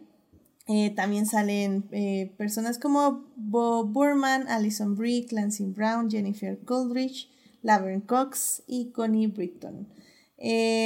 Pues básicamente Promising Young Woman es la historia de una mujer de 30 años llamada Casey Thomas que vive en Ohio y que pues básicamente se dedica a ir en las noches a bares, eh, fingir que está eh, borracha y que no se puede levantar o que no tiene grande, este, sus facultades este, bien, para que hombres buenos y que la quieren ayudar la lleven a su casa y justo cuando van a aprovecharse de ella, pues básicamente despierta y les dice, oh, oh, así como, hola, ¿qué estás haciendo? esta peli, este, como digo, se estrenó el año pasado y, eh, eh, sé, un poco la opinión de Rebeca, eh, no sé la opinión de Daphne, de hecho, ahorita que lo pienso, pero ah, ambivalente. Mi, digamos que es una peli que como ya decíamos en varios programas anteriores de Adictia Visual, siento que a la mitad, la primera mitad te dice algo y la segunda mitad te dice otra cosa mientras te golpea en el piso hasta que te tiene que llevar a urgencias inmediatamente. uh, Dafne, no sé qué quieras decirnos de Promising Young Woman, ¿cómo llegaste a esta peli? Eh, bueno, yo Promising Young Woman, em, ¿cómo llegué a la peli? Pues creo que alguien me la recomendó. Bueno, el punto es que llegué a la peli, creo que sí, creo que alguien me la recomendó y la verdad es que a mí, eh, de hecho me parece que la, recomendé la última vez que estuve en este bello podcast. Cierto, cierto. Em, eh, a mí me, a mí me gusta, yo sé que hay mucha gente, el final puede o no convencernos, puede o no gustarnos, pero creo que lo que yo rescato más de, la peli es el tema. O sea, creo que después de ver la peli, sin duda alguna, y creo que ilustra muy bien el tema que, que, está abordando. O sea, creo que a través de la protagonista y de cómo la protagonista, pues sí, va dejándole mensaje, va enseñándole a varias personas o varios personajes dentro de la historia, pues el espectador también lo va entendiendo y también lo va viendo de alguna manera, ¿no? O sea, creo que, de nuevo, creo que es una forma bastante buena, yo, bueno, a mí me pareció bastante buena de, ilustrar claramente algo, de que algo se entienda, decir es que esto no está chido, esto no está bien, ¿no? Y de nuevo, si nos gusta o no nos convence el final, bueno, ya, ese esa puede ser otro, otro, otro punto, otro tema, pero creo que eh, en general, creo que es una buena forma de, de acercarte al tema, creo que genera discusión, creo que da para pensar y creo que por eso creo que sí vale la pena, pero no sé. Sí, creo que, bueno, eh, yo la elegí como la tercera película de este podcast porque, como bien decíamos en las anteriores partes, eh, la primera parte es como de Framing Britney Spears, es como la sociedad percibe a una mujer. en este caso en la farándula o en la fama.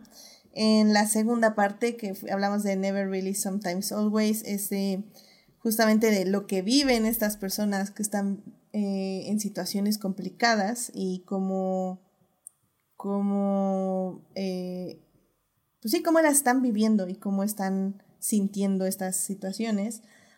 Y en la tercera parte me eh, quise elegir esta película porque creo que habla justamente de, de las personas que eligen hacer algo, en este caso una violencia hacia mujeres, por cómo creen o por cómo las perciben. O sea, tenemos esta idea, no, no esta idea, tenemos esta misoginia y este sexismo rampante en medios en contra de mujeres y tenemos esta idea de que podemos juzgar y controlar el cuerpo de mujeres. ¿Y qué pasa cuando crías o cuando un hombre en específico, hablando de las películas, crecen con esta idea?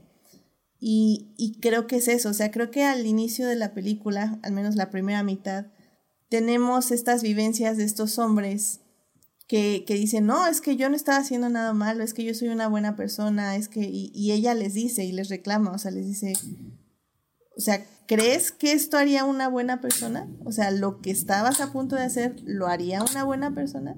O sea, y, y también me, me llama la atención que la directora lo que quiso mostrar fue justamente a estos, la cobardía de estos hombres que es justamente cuando ella muestra que pues está en todas sus facultades, lo primero que hacen es llorar, es pedir perdón, o sea, no, no son hombres violentos, comillas, comillas, eh, cuando la mujer está en todas sus facultades, son violentos porque saben que la mujer no está en todas sus facultades y que están respaldados por un sistema atrás, ¿no?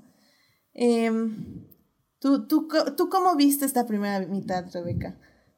Este, yo, yo hace mucho que no tenía como tantos problemas con una película, o sea, me parece como súper problemática por muchas razones, ¿no? Pero eh, la primera parte, hay un, eh, y ahorita la quiero conectar justo con, con, la de Britney Spears, porque me puse a pensar a, partir de lo que acaban de decir ambas, que así como cuando yo vi el documental de Britney Spears y dije así de cómo pudimos dejar pasar todas estas cosas, cómo permitimos que esto pasara, etcétera.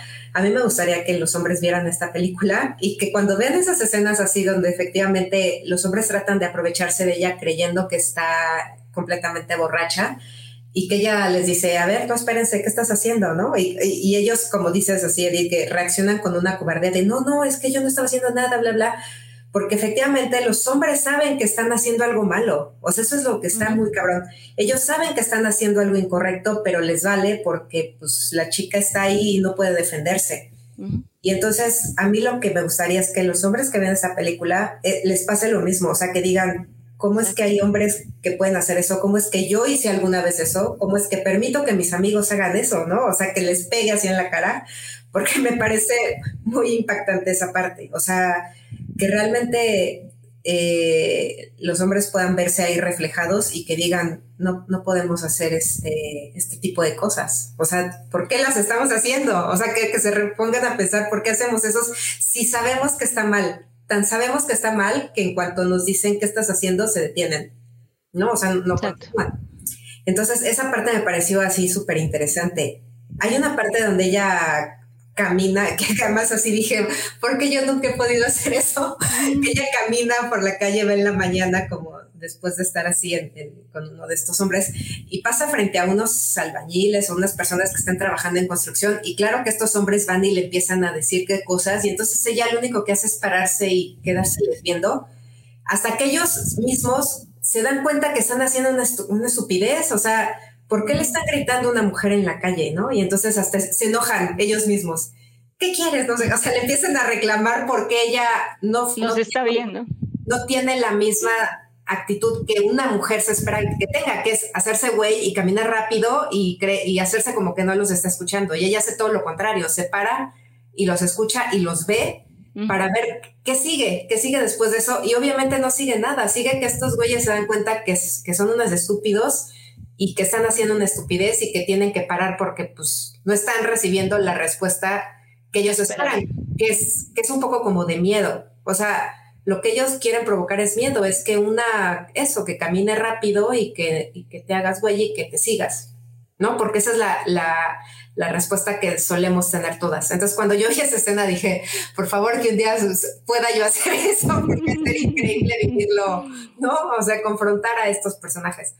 Y entonces toda la película me iba llevando hacia arriba, hacia arriba, hacia arriba, hacia arriba, por eso, porque estábamos viendo una especie de heroína vengadora, ¿no? Contra todos estos patanes horribles que creen que, que, se pueden aprovechar de nosotras y que nos pueden provocar miedo, etcétera, y todo eso. Y entonces ya después llego hacia, el, hacia la, la, última parte, que es así de, no, es, es que no sé si, si podamos abordarla sin, sin decir spoiler. Ay, Dios, es que. spoiler? ¿Podemos hacer un spoiler alert ahorita? Sí, o sea, de. Tengo, o sea, si, si quiero seguir con cuál es la parte que a mí me causa mucho problema, tendría que decir el spoiler. si no, si quieren que me lo ahorre, entonces nada más les digo que a mí el final me causó mucho problema y me tiró todo lo que venía construyendo al principio. Sí, creo que. Mm, yo sé que hemos dicho eh, que hay un trigger warning en esta película en anteriores podcasts, porque justamente me pasó lo mismo que Rebeca, o sea, yo, yo llegaba con, esta peli con estas ganas de ver una mujer escupiéndole a todos estos hombres cobardes y... Y, ok, spoilers si ya no quieren saber más. no, no lo vamos a decir tal cual, pero van a poder inferir lo que pasa. Em, básicamente yo pensé que sí iba a ser una historia de triunfo de una mujer, venganza, mm. pero la directora no quería tener ese mensaje y quería hacer un triunfo, pero dentro de una tragedia que realmente si lo pensamos sí emula la realidad. Pero eso es lo que creo que lo hace más deprimente y siento que lo que se tendría que sentir como un final victorioso realmente se siente como una tragedia deprimente. Y, y ya, ¿no?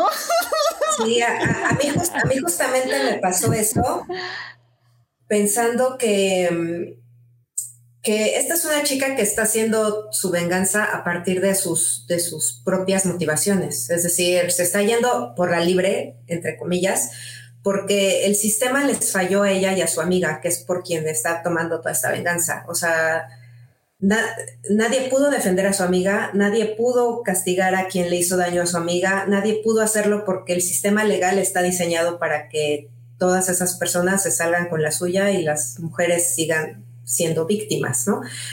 Y entonces a mí lo que me hace así como un ruido tremendo, tremendo, tremendo, es que al final ella, con con la decisión que toma, pareciera que tiene un triunfo porque entrega al villano de esta historia al, al, pues, al sistema. O sea, ella decide entonces sí creer en el sistema que antes ya les había fallado y decide confiar en un hombre que ya les había fallado, decide confiar en la policía que ya les había fallado, decide y, y hacernos creer que ese es un final feliz cuando ella se está sacrificando. Y entonces es donde yo ya no me la creo.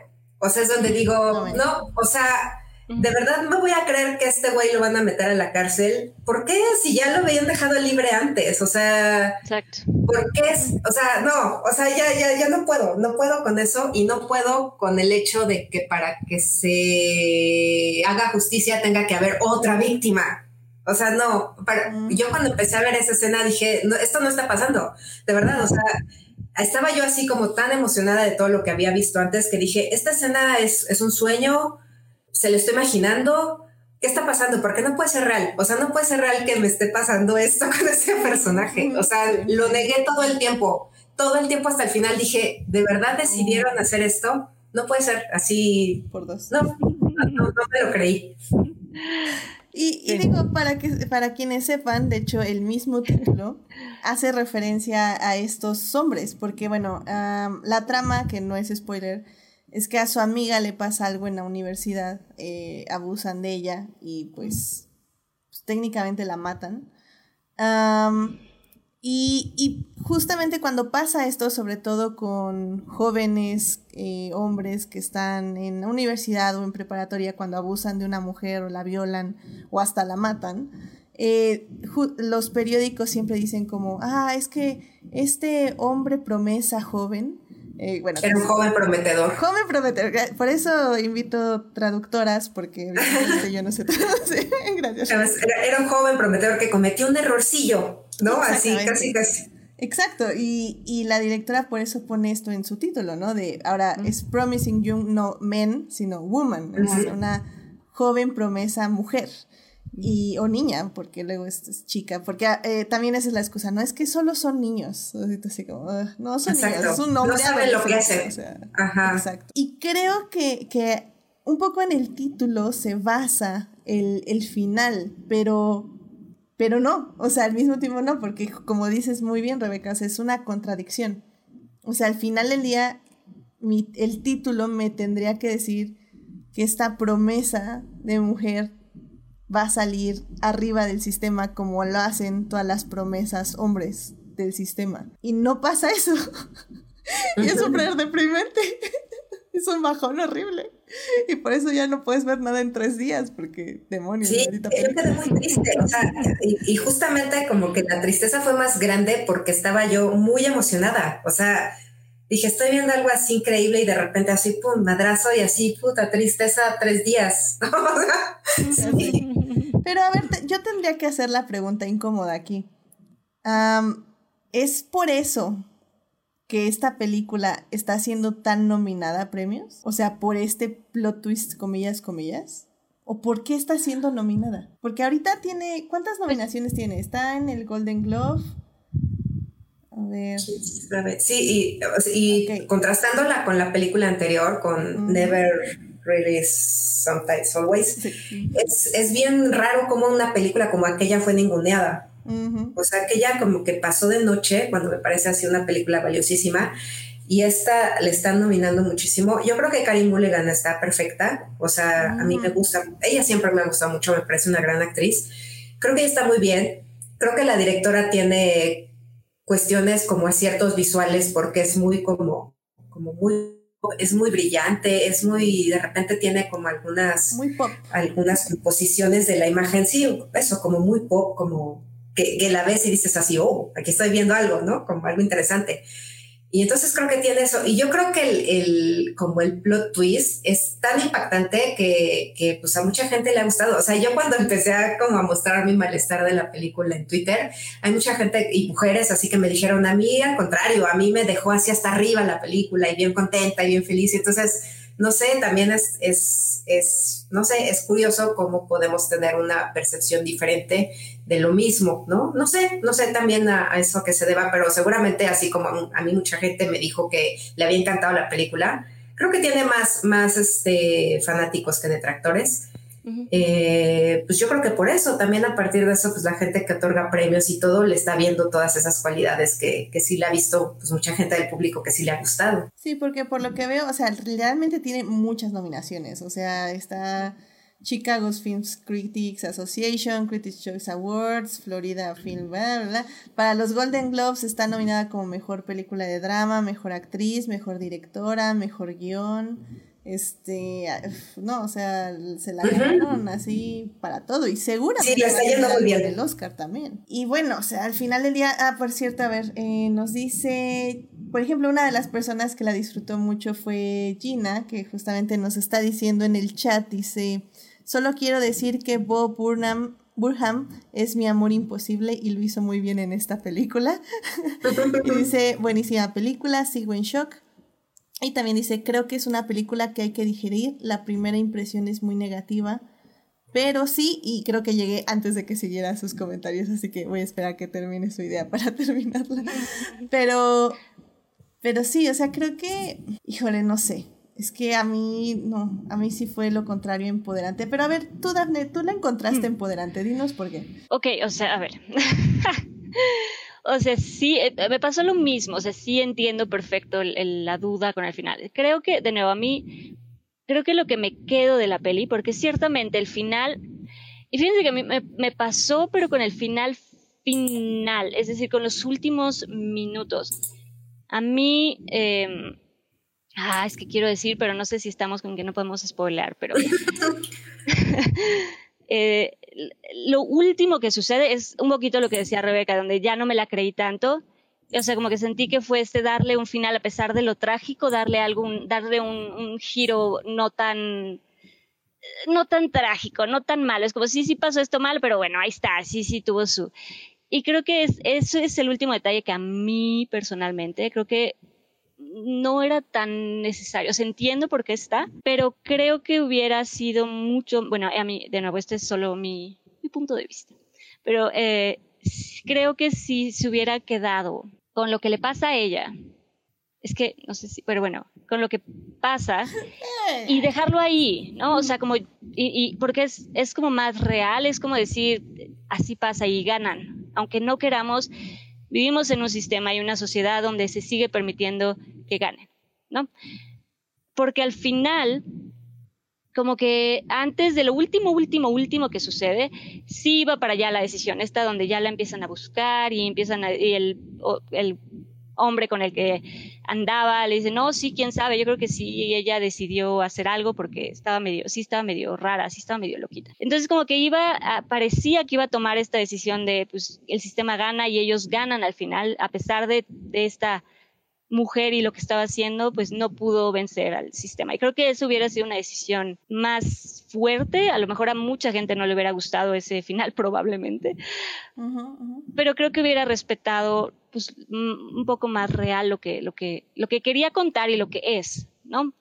Pero fuera de ese final que no, no es, pues no, es todo lo que dices, es todo lo contrario a empoderamiento, es, es la tragedia, sí, porque sí, sí es tragedia, pero creo que lo que sí tiene la peli es lo que ella va dejando en, su búsqueda y en su venganza, lo que ella va enseñando, lo que ella va dejando, pues lo que decían, creo que son buenos mensajes, son mensajes importantes y el cómo los abordan me parece a mí muy interesante. De nuevo, de que el final no es empoderante, pues no, no, absolutamente no lo es, no es todo lo contrario, sí es súper trágico. Pero te digo, tiene muchas escenas que, que creo que valen mucho la pena. Yo ahorita también por lo que comentaban, me, me, puse a pensar en, pues también en esta escena, que también es importante, de cómo sigue mucho el discurso de cuando algo pasa con una mujer, pues sigue culpándose muchas veces a la, mujer, ¿no? De es que tú también, ¿para qué te vas así vestida? O tú lo provocas, o, o es que tú también, ¿por qué te pones en esa situación? Como todavía como culpando a la mujer. Y creo que también ese es un tema que aborda la,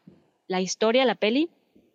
Y a mí me pareció interesante, es el cómo llega con la, con la rectora y que le empieza a decir de su hija que la rectora al final le dice, no, bueno, pues es que este, son hombres y hay que darles la oportunidad y no íbamos a, mm, deshacer la carrera de una joven promesa, de este hombre, no le íbamos a hacer la carrera por, por un rumor y por una chica que para qué se pone en una situación vulnerable, ¿no? Y que eh, esta respuesta que ella tiene, digo, nada más resalto esa escena porque me pareció una buena forma de, de retratarlo, que le dice, ah, bueno, sí, no sé por qué, qué bueno que usted sí confía tanto en los hombres, porque fíjese que su hija de 16 años la acabo de dejar con estos hombres que estaba, vi que había alcohol, pero no sé, pero no van a hacer nada, hombre. Qué bueno que confíe en ellos, porque está bien, hombre, no le va a pasar nada. No sé, tiene, de nuevo, tiene muchas escenas que creo que, lo, que retratan el tema muy bien.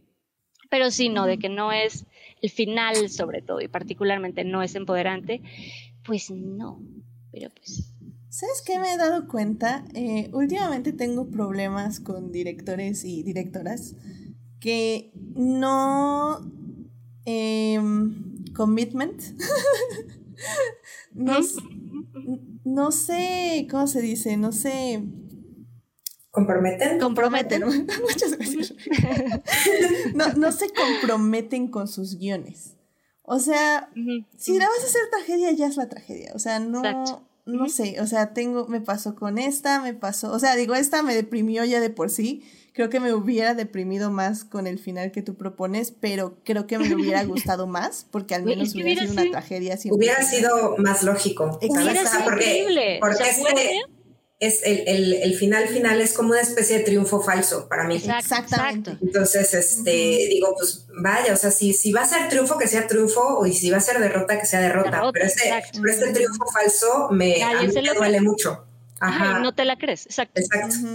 Sí, también me pasó con la de I Care a Lot. I Care a Lot es lo mismo. Sí. Totalmente lo mismo. Así de, ay, híjole, o sea, si te vas a ir así por el cinismo, vete por el cinismo completamente. No me vengas con que, ay, ¿sabes qué? O sea, sí soy cínico, pero no soy mala onda pero no tanto.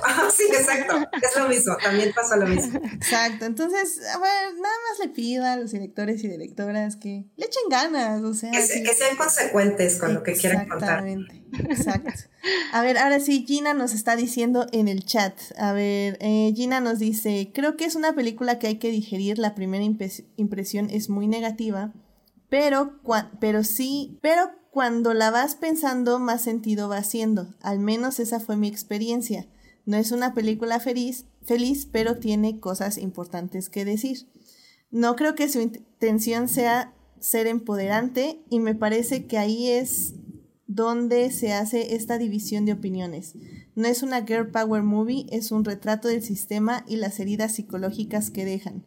Pero entiendo todo lo que dicen, definitivamente es difícil de ver ese final y lo, y lo que sienten es 100% válido. Ah, gracias Gina, por hacer válidas nuestras emociones. Eso siempre es bueno. Y aquí en Adicta Visual siempre son válidas sus emociones. Así que... Em, pero sí, o sea, tienes razón Gina y, y, al final del día creo que es eso, son las, las percepciones y que también depende un poco de lo que vivimos, nuestras experiencias, en ese momento lo que pensamos de la vida, ¿no? Al final del día o sea, una peli como estas, la verdad, a mí sí me hubiera gustado un trigger warning, porque justo, o sea, yo llegué con esta idea de, de ver una mujer vengándose de idiotas y que me salieran al final y con eso sí fue así como, what the fuck. Entonces, sí, como digo, es una consecuencia de una película horrible que vi el año antepasado, pero sí, yo ya, yo ya no puedo entrar hacia las películas. Ay. Sí, no, a mí tengo que yo, así durante toda esa escena que cuando la vean van a saber de qué se habló, o sea, o sea, todo el tiempo dije, no, esto no está pasando, no está pasando, no está pasando. O sea, no, me rehuso a creer que esto está pasando, porque además dura muchísimo, es muy fuerte, es así de, ¿por qué tuve que ver esto? así, y, y, además se extiende hacia una cosa todavía más horrible y digo, no, no puede ser, o sea, no puede ser que la directora haya decidido que, que este era el destino de su personaje. Ya sé. Y que bueno, nada Pero al final, ah, pero sabes, incluso cuando eso pasa, porque no, perdóname, pero eh, incluso cuando eso pasa, para mí, o sea, digo, sí es, es terrible, sí es una tragedia, pero para mi cabeza, te digo, hasta ahí todavía dices, es que desgraciadamente tiene sentido porque el güey físicamente sí la domina, ¿sabes? O sea, en ese sentido decir, pues sí, si alguien se siente agredido y es dos veces tu tamaño, pues algo va a pasar, ¿sabes? No lo estoy, o sea, de nuevo, no digo que me encante, si es una tragedia, pero en esa parte en particular, sí es horrible, pero a mí todavía eso tuvo sentido, de nuevo, porque estamos hablando del sistema, porque incluso yo todavía dije es que sí, pues es, la, es como el sistema la, la, la, venció, y al final no pudo contra eso, hasta, hasta ese momento ¿no? de, la, de la historia. Ah, sí, pero eso no le quita lo deprimente. ah, no, absolutamente, sí. Y, de hecho, algo curioso, digo, digo ya rápido, rápidamente, eh, como para relacionarlo con un poco justamente lo que hablábamos con, con la primera parte del docu de, de Britney Spears. Eh, justamente algo muy curioso que pasó eh, con esta peli. Esta Carrie Mulligan sí pidió una disculpa de un artículo que sacaron porque justamente habían mencionado que como la única crítica, o bueno, una de las críticas es que ella no era muy bonita. ¿No? O sea, que ella como actriz que no era muy bonita.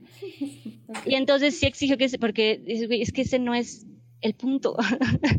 ¿Sabes? Como qué ridículo que en esta película, que el tema de lo que se habla y que esa sea la, o sea, que neta, esa es la opinión y esa es la crítica y ese es lo, lo que tienes que opinar al respecto. ¿No? Y bueno, nada más como ahí como comentario que me pareció algo curioso. No, y de hecho, sí, además, sucediendo. Sí, creo, creo que fue como una crítica de Variety y según recuerdo, o sea, el, crítico creo que le gustó toda la película, le gustó la película, pero justo tenía que hacer el comentario de que creo que él no se creía que, que ella pudiera ser ese personaje como vengador, este, atrayente hacia los hombres porque no era tan atractiva, una cosa así. Y entonces, claro, me recordó mucho a, a este este argumento que luego esgrimen así cuando alguien denuncia una violación y que dicen algo así como, ¿quién va a querer violarla si está fea? ¿Sabes? O sea, es, es un poco eso. O sea, básicamente lo que hizo el crítico fue un poco decir así de, ¿quién se va a querer aprovechar de esta mujer que no está guapa? ¿no? Sí. Entonces fue una cosa así como, como, absurda. Y, además ya después se volvió un chismazo porque la revista emitió una disculpa y después muchos críticos se ofendieron que por qué un crítico tenía que disculparse. Y bueno, o sea, ya también la película llegó a otras, a otros ámbitos que ya ni al caso. No, y al final es literalmente, yo le hubiera puesto el meme de Missing the Point, porque literalmente De, eso, habla la película. exactamente, es lo que dice, a ver, ese no es el punto. ¡ah!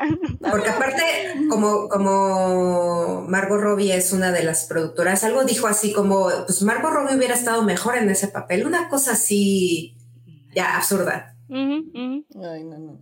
Y, de hecho justamente va un poco ligado a lo que quería nada más tocar rápidamente, que es, eh, que, mencionabas tú Rebeca al inicio, que es el, la estética pop, porque también hay esta película como que justamente se escuda, bueno, no se escuda, retrata eh, todo lo relacionado con lo girly o con lo femenino, se podría decir la música, el maquillaje exagerado, comillas, comillas, este, la vestimenta exagerada, comillas, comillas. O sea, eh, el personaje de Carrie Mulligan sabe cómo tiene que verse para, para expresar cierto tipo de feminidad que muchos hombres consideran débil y que al final del día es eso, o sea, es, es, un, es un símbolo sexista y misógino sobre lo que es la cultura femenina que es esta música, que ahorita no me acuerdo qué canción exactamente ella está bailando en la farmacia, pero... Creo que es una de Paris Hilton. Ajá, así cierto, cierto. Entonces es, justo esta música que obviamente ningún hombre macho va a estar bailando, este, es este maquillaje, esta forma de vestirse que ningún hombre va a estar aceptando de, de su mujer, eh, novia formal, etc. Entonces, la película sí tiene un discurso sobre lo femenino y cómo lo femenino es percibido por lo, por lo misógino y por lo sexista. Entonces, literalmente, o sea, me llama mucho la atención que el crítico pensó eso, porque justamente la película, desde su estética, está haciendo una crítica sobre cómo es percibido por hombres esta cultura femenina, si se le puede decir cultura. Entonces, me parece como muy gracioso y triste. sí, sí. pero bueno, pues algo más que quieran decir de la película para ya cerrar este tema. Sí, no, y que además em, creo que sí, al final es, es, un tema importante porque sí pasa, ¿no? Y, y de nuevo, creo que son cosas que se han normalizado y que a veces sí, sí es preocupante que ese tipo de cosas sigan normalizándose. Apenas hace unos días vi una entrevista con un, cómico. Y en la entrevista, pues estaban pues, bromeando y, estaba contando, creo, de una anécdota de cuando estuvo en una fiesta y que iba estaba en una fiesta con una persona que lo acompañó y que, bueno, que en la fiesta parece que había algún tipo de, pues como de droga, un alcohol como demasiado intenso. Y en la entrevista saca esta broma de, de no, sí, es que esto está, menciona algo así como de los dos estábamos tan em, intoxicados o estábamos tan mal que yo todavía no entiendo cómo ella no tiene un bebé mío. Y lo cuenta como broma, lo dice así como como chiste, como una entrevista y está contando una anécdota y se ríe. Pero de nuevo, ya que empiezas a ver estas cosas, sí, es imposible ya no verlas. que dices, ¿cómo no alguien, el conductor, la persona que lo estaba entrevistando, no lo detuvo y le dijo, ya, a ver, ¿cómo? O sea, que, a ver, explica a qué te refieres. Pues evidentemente no pudo haber tenido un bebé tuyo porque no iba a tener consentimiento. Cualquier comentario, algo que le hubiera, digo, no hizo nada y era una broma, pero sabes, hasta en una broma se refleja la cultura y cómo ya está muy normalizado y a veces sí es muy desmoralizante y muy triste ver lo normalizado que está, pues sí, la misoginia y el abuso. Sí, de, rape culture, ¿no? La cultura de la violación. a, mí sí hay algo que, que, me gustaría como que se quedara de esta película, es lo que les decía al principio, o sea, que, que se, se convirtiera en una especie de sacudida para la gente que las ve y que si antes hacían bromas sobre eso, si antes les parecía muy gracioso este, aprovecharse de una chica que está borracha en una fiesta, o sea, que, al menos les sirva de sacudida y que digan, oigan, la verdad es que esto no está nada bien, o sea, y lo sabemos, pero nos hacíamos güeyes y, y está bien que al, menos una película con estética pop y todo eso se los diga de frente para que sea como una especie de eso, de sacudida. Y es que también estaba pensando que hace no mucho estábamos hablando en redes sobre este caso de de una chica este, youtuber que denunció a otro youtuber porque ella pasó por una situación parecida, ¿no? En donde estaban de fiesta, ella se emborrachó y, el güey abusó de ella y él se defiende un poco diciendo esto de, pues es que los dos estábamos borrachos y, pues ahí casi casi que, que, sabíamos lo que hacíamos, ¿no? Y entonces creo que también se debería de empezar a hablar sobre, ya muy seriamente, sobre esta cuestión del, del consentimiento decir, o sea, tú puedes estar súper borracho y ella puede estar súper borracha, pero, pero no, o sea, aunque, ella no exprese completamente que no quiere tener ningún tipo de relación, el chiste es que ella debe de expresar abiertamente que sí quiere hacerlo. o sea, es, como algo de lo que, tiene que ya quedar muy claro, porque parece que a muchos hombres no les queda claro que, que, que no está bien tener relaciones sexuales con una mujer que no está en condiciones de aceptar y de, de aceptar abiertamente que sí quiere o que sí está dispuesta a hacerlo. Entonces, creo que la película habla o, pone este, en el tema esa cuestión. Esto, como les mencionaba, pues otra vez se, se, trajo a colación a partir de esto de que pasó con estos chicos youtubers y es muy descorazonador ver que mucha gente todavía sigue con esta narrativa de, bueno, pero pues ¿para qué se emborracha, no? Y, para qué está ahí si ya sabe que, puede pasar eso. O sea, es, que ellos mismos aceptan que eso puede pasar, o sea, que es un riesgo que a las mujeres les puede pasar y que son las mujeres las que tienen que cuidarse y de no emborracharse y no estar con, con gente que, que les puede hacer daño. Lo que es muy, lo que es peor es que pasa entre comillas, amigos, ¿no? Porque esta chica estaba entre gente que ella consideraba amigos y aún así este, abusaron de ella. Es decir, eh, no sé, o sea, creo que tiene que cambiar mucho esta mentalidad en donde decir, bueno, una mujer puede estar así hasta el copete y puede estar tirada y eso no significa, no es una invitación para que alguien abuse de ella. O sea, eso es lo que tiene que cambiar.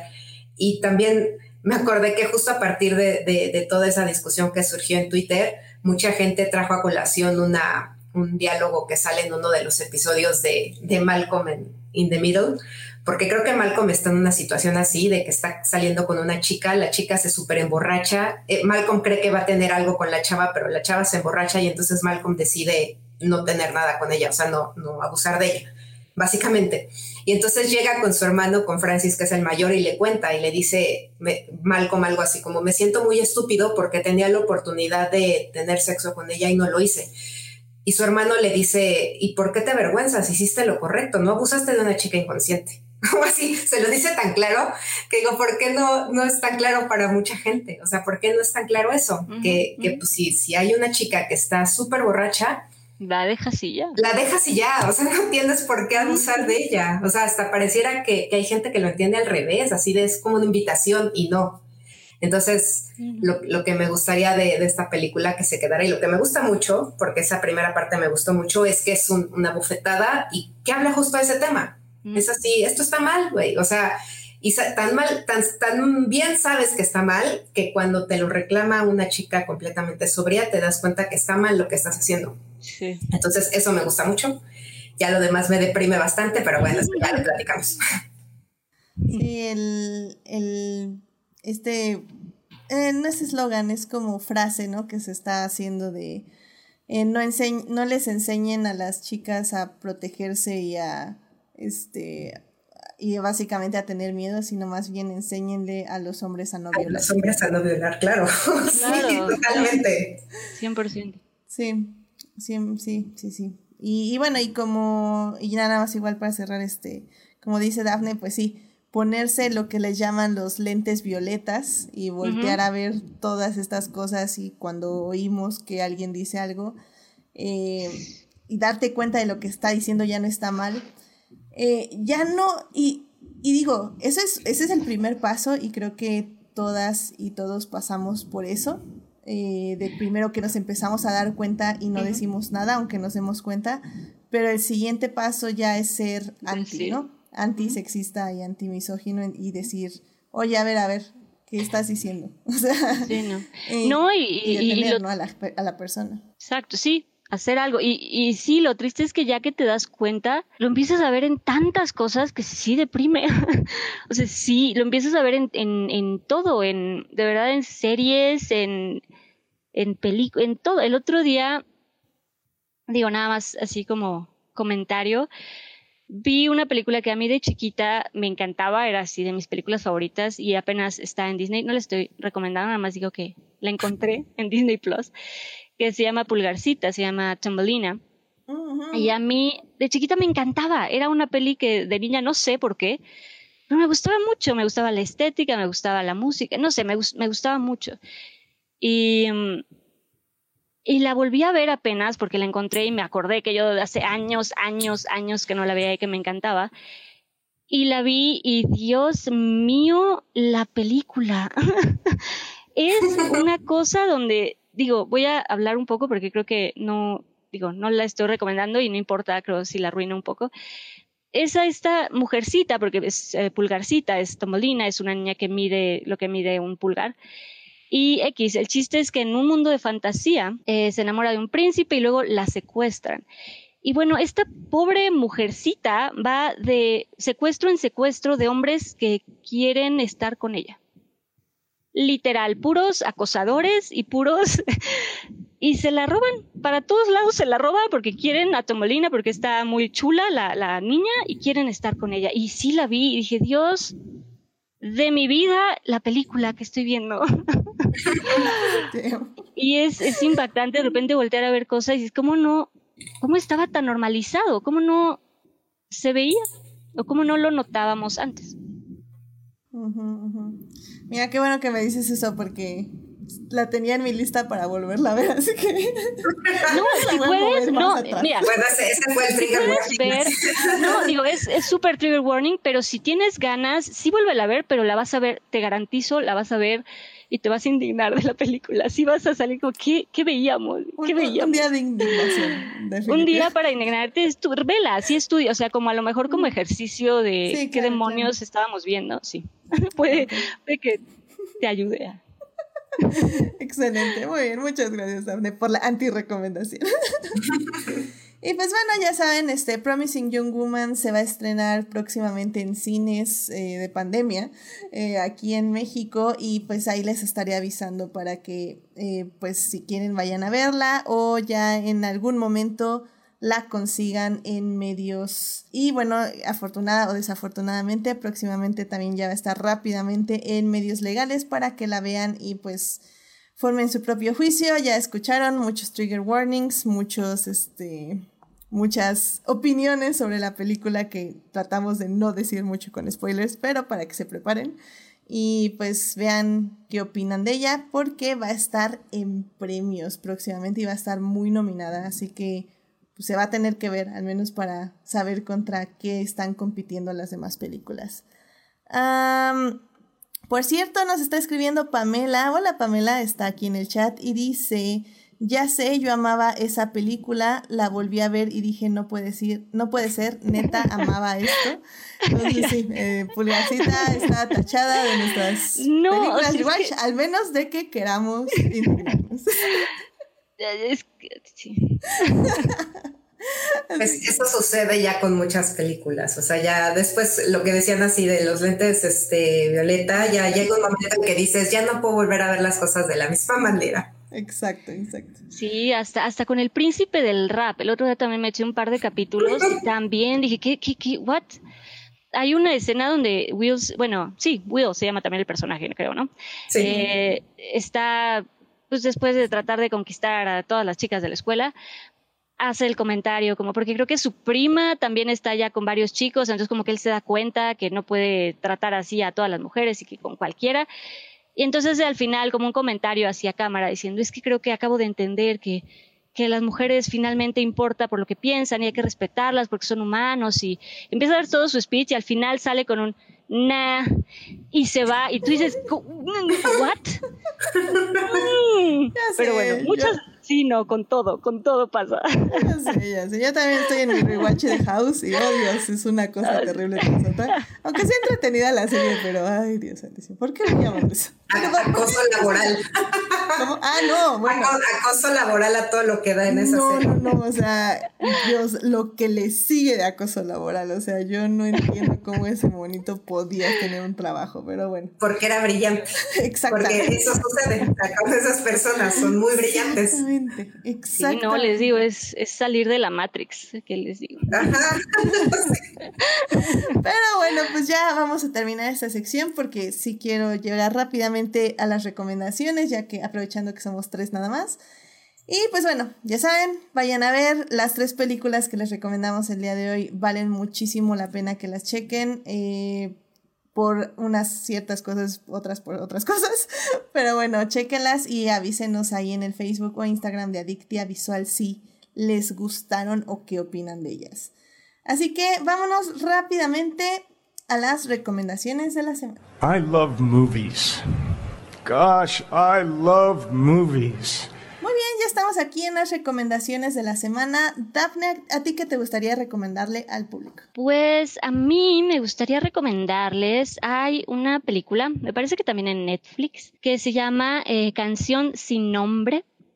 Es, eh, es, la ópera prima de Melina León, es una película peruana, pero creo que está muy linda. Creo que además con lo que acabamos de hablar y el tema de, pues justo de, de del tema de la mujer y lo que a veces vive una mujer, eh, creo que es, es, vale la pena, vale la pena verla. Es básicamente esta mujer eh, de muy bajos recursos que pues está embarazada, oye de una clínica que ayuda a mujeres y pues va a esta clínica y pues bueno, lo que pasa en, en esa clínica, ¿no? Está, vale, vale la pena y está en Netflix, la pueden ver y creo que, creo que, creo que sí, vale, vale la pena. Excelente. De hecho, si no mal recuerdo, Rebeca ya nos la habías recomendado, ¿verdad? Sí, la vez pasada. Sí, les hablé de esa película. Ah, está bien, está bien. Doble recomendación. Es doble recomendación. Exacto, yo siempre digo que aquí, mientras más escuchen las películas en las recomendaciones, más ganas les va a dar verlas. Así que, sí, perfecto. Entonces, eh, canción sin nombre que está en Netflix. Muchas gracias, Daphne. Así es. Rebeca, ¿qué te gustaría recomendar al público esta semana? Este, una película un poquito más, más, este, más antigua. No tanto, pero es que justo ayer vi I Care a Lot, que es la que hace ratito estábamos platicando, y efectivamente creo que también es una película que tiene como muchos problemas, sobre todo al final, donde no se compromete con su final, como decía Edith, pero al, al inicio de la película este, quienes ya la vieron, este, hay un hombre que quiere entrar a ver a su mamá al, asilo y no lo dejan y lo derriban y todo eso. Es un actor que se llama Michael Blair. Y justo ayer que lo estaba viendo, dije así de, tengo ganas de volver a ver la, la, película donde yo recuerdo donde lo vi por primera vez. Y es que eso me pasa con, con ciertos actores. O sea, me acuerdo perfectamente cuál fue la primera vez que los vi porque los vi de una película que me impactó mucho. Y entonces eso me pasó con este actor y a él lo vi en una película, una película del 2013 que se llama Blue Ruin. Y aquí le pusieron cenizas del pasado. Yo la vi por primera vez en, en, el Festival de Cine de la Riviera Maya. O sea, me acuerdo perfecto porque les digo que es de esas pelis así que me impactaron mucho. Y es un thriller en donde él busca venganza. Es también una película de venganza. Eh, quiere vengarse de, de la persona que mató a sus padres pero es una cosa completamente opuesta a, digamos, a, Promising Young Woman visualmente. O sea, aquí no es nada colorida, ni, ni pop, ni nada, eso es todo lo contrario. Es así como muy cruda, es muy, este, muy directa, cero, este, cero artificios, cero, ¿saben? O sea, como diálogos adornados, nada. O sea, es como súper ruda. Es de un director que se llama, eh, ay, ahorita les digo, se me fue su nombre pero es un director que desde entonces también me gusta mucho, eh, Jeremy Solnier. Jeremy Solnier, ajá. Ajá. Este, él hizo, que casi siempre trabajan juntos casualmente, o sea, Jeremy Solnier con, con Michael Blair como que es su actor favorito, y entonces eh, tienen esta película Blue Ruin, eh, tienen una que se llama Green Room, que hace poco estaba creo que en Netflix y ya la sacaron, este, etcétera. Bueno, si les gusta como esta onda como de thrillers violentos, descarnados, este, muy sangrientos, busquen la filmografía de Jeremy Saulnier y pueden empezar justo con Blue Ruin, que está en Amazon Prime. Y ahí van a ver como una actuación muy, muy sorprendente de, de Macon Blair, que sale al inicio y al final de I Care A Lot. Entonces, si quieren quitarse el mal sabor de boca de I Care A Lot, vayan a ver Blue Ruin en, en Amazon Prime, que fue lo que yo hice ayer. Ah, excelente recomendación, sobre todo para quitarse el mal sabor de boca. Exacto, sí, sí.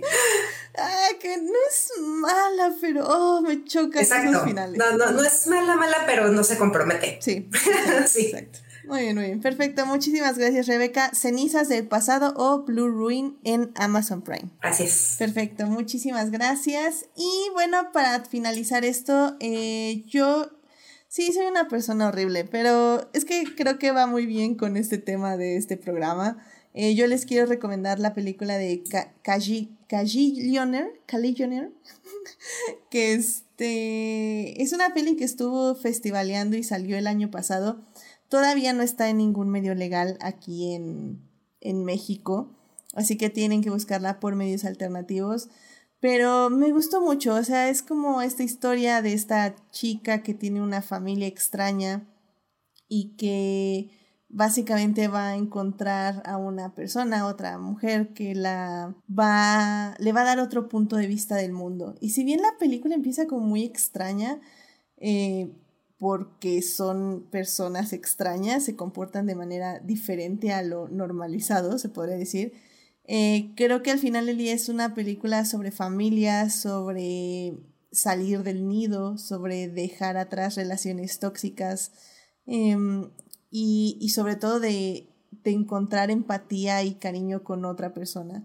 Entonces, la recomiendo mucho, a mí me gustó mucho, mucho, mucho y tengo muchas ganas de volver a verla. Y obviamente cuando salga en medios legales se las voy a mega recomendar. Así que pues si la quieren ir buscando, pues ahí, ahí, ahí dejo la recomendación. Así que bueno, eh, pues con esto terminamos el programa. Este, muchísimas gracias Daphne y Rebeca por acompañarnos este programa. Esperamos que regresen pronto. Eh, Dafne, muchísimas gracias por venir. ¿Dónde te puede encontrar nuestro público? Muchísimas gracias por invitarme. Eh, pues a mí eh, estoy en Twitter y en Instagram. Y cuando digo estoy es muy relativo, no, no publico, pero eh, estoy como Dafne Bennett, eh, tanto en Instagram como en Twitter. Por ahí me pueden encontrar. Excelente, muchísimas gracias, Dafne. Eh, Rebeca, muchísimas gracias por venir. ¿Dónde te puede encontrar nuestro público? No, pues gracias por invitarme de nuevo y, y qué bueno estuvo este programa. Me encantó hablar de, de todas estas películas. Y a mí me encuentran en, en, Twitter y en Instagram como Rebeca JC. Excelente. Y pues ya saben, a mí me pueden encontrar en HT Idea, donde cada vez hablo menos de Star Wars. Eh, uh -huh. Y pues sí. También muchísimas gracias a quienes nos acompañaron en vivo. Estuvo Héctor, estuvo Julián, también estuvo Gina, que nos estuvo acompañando ahí en el chat. Estuvo Sofía Sánchez, Marcela Salgado. Y también nos pasó a saludar Pamela Rivera, que estuvo ahí al final un ratito.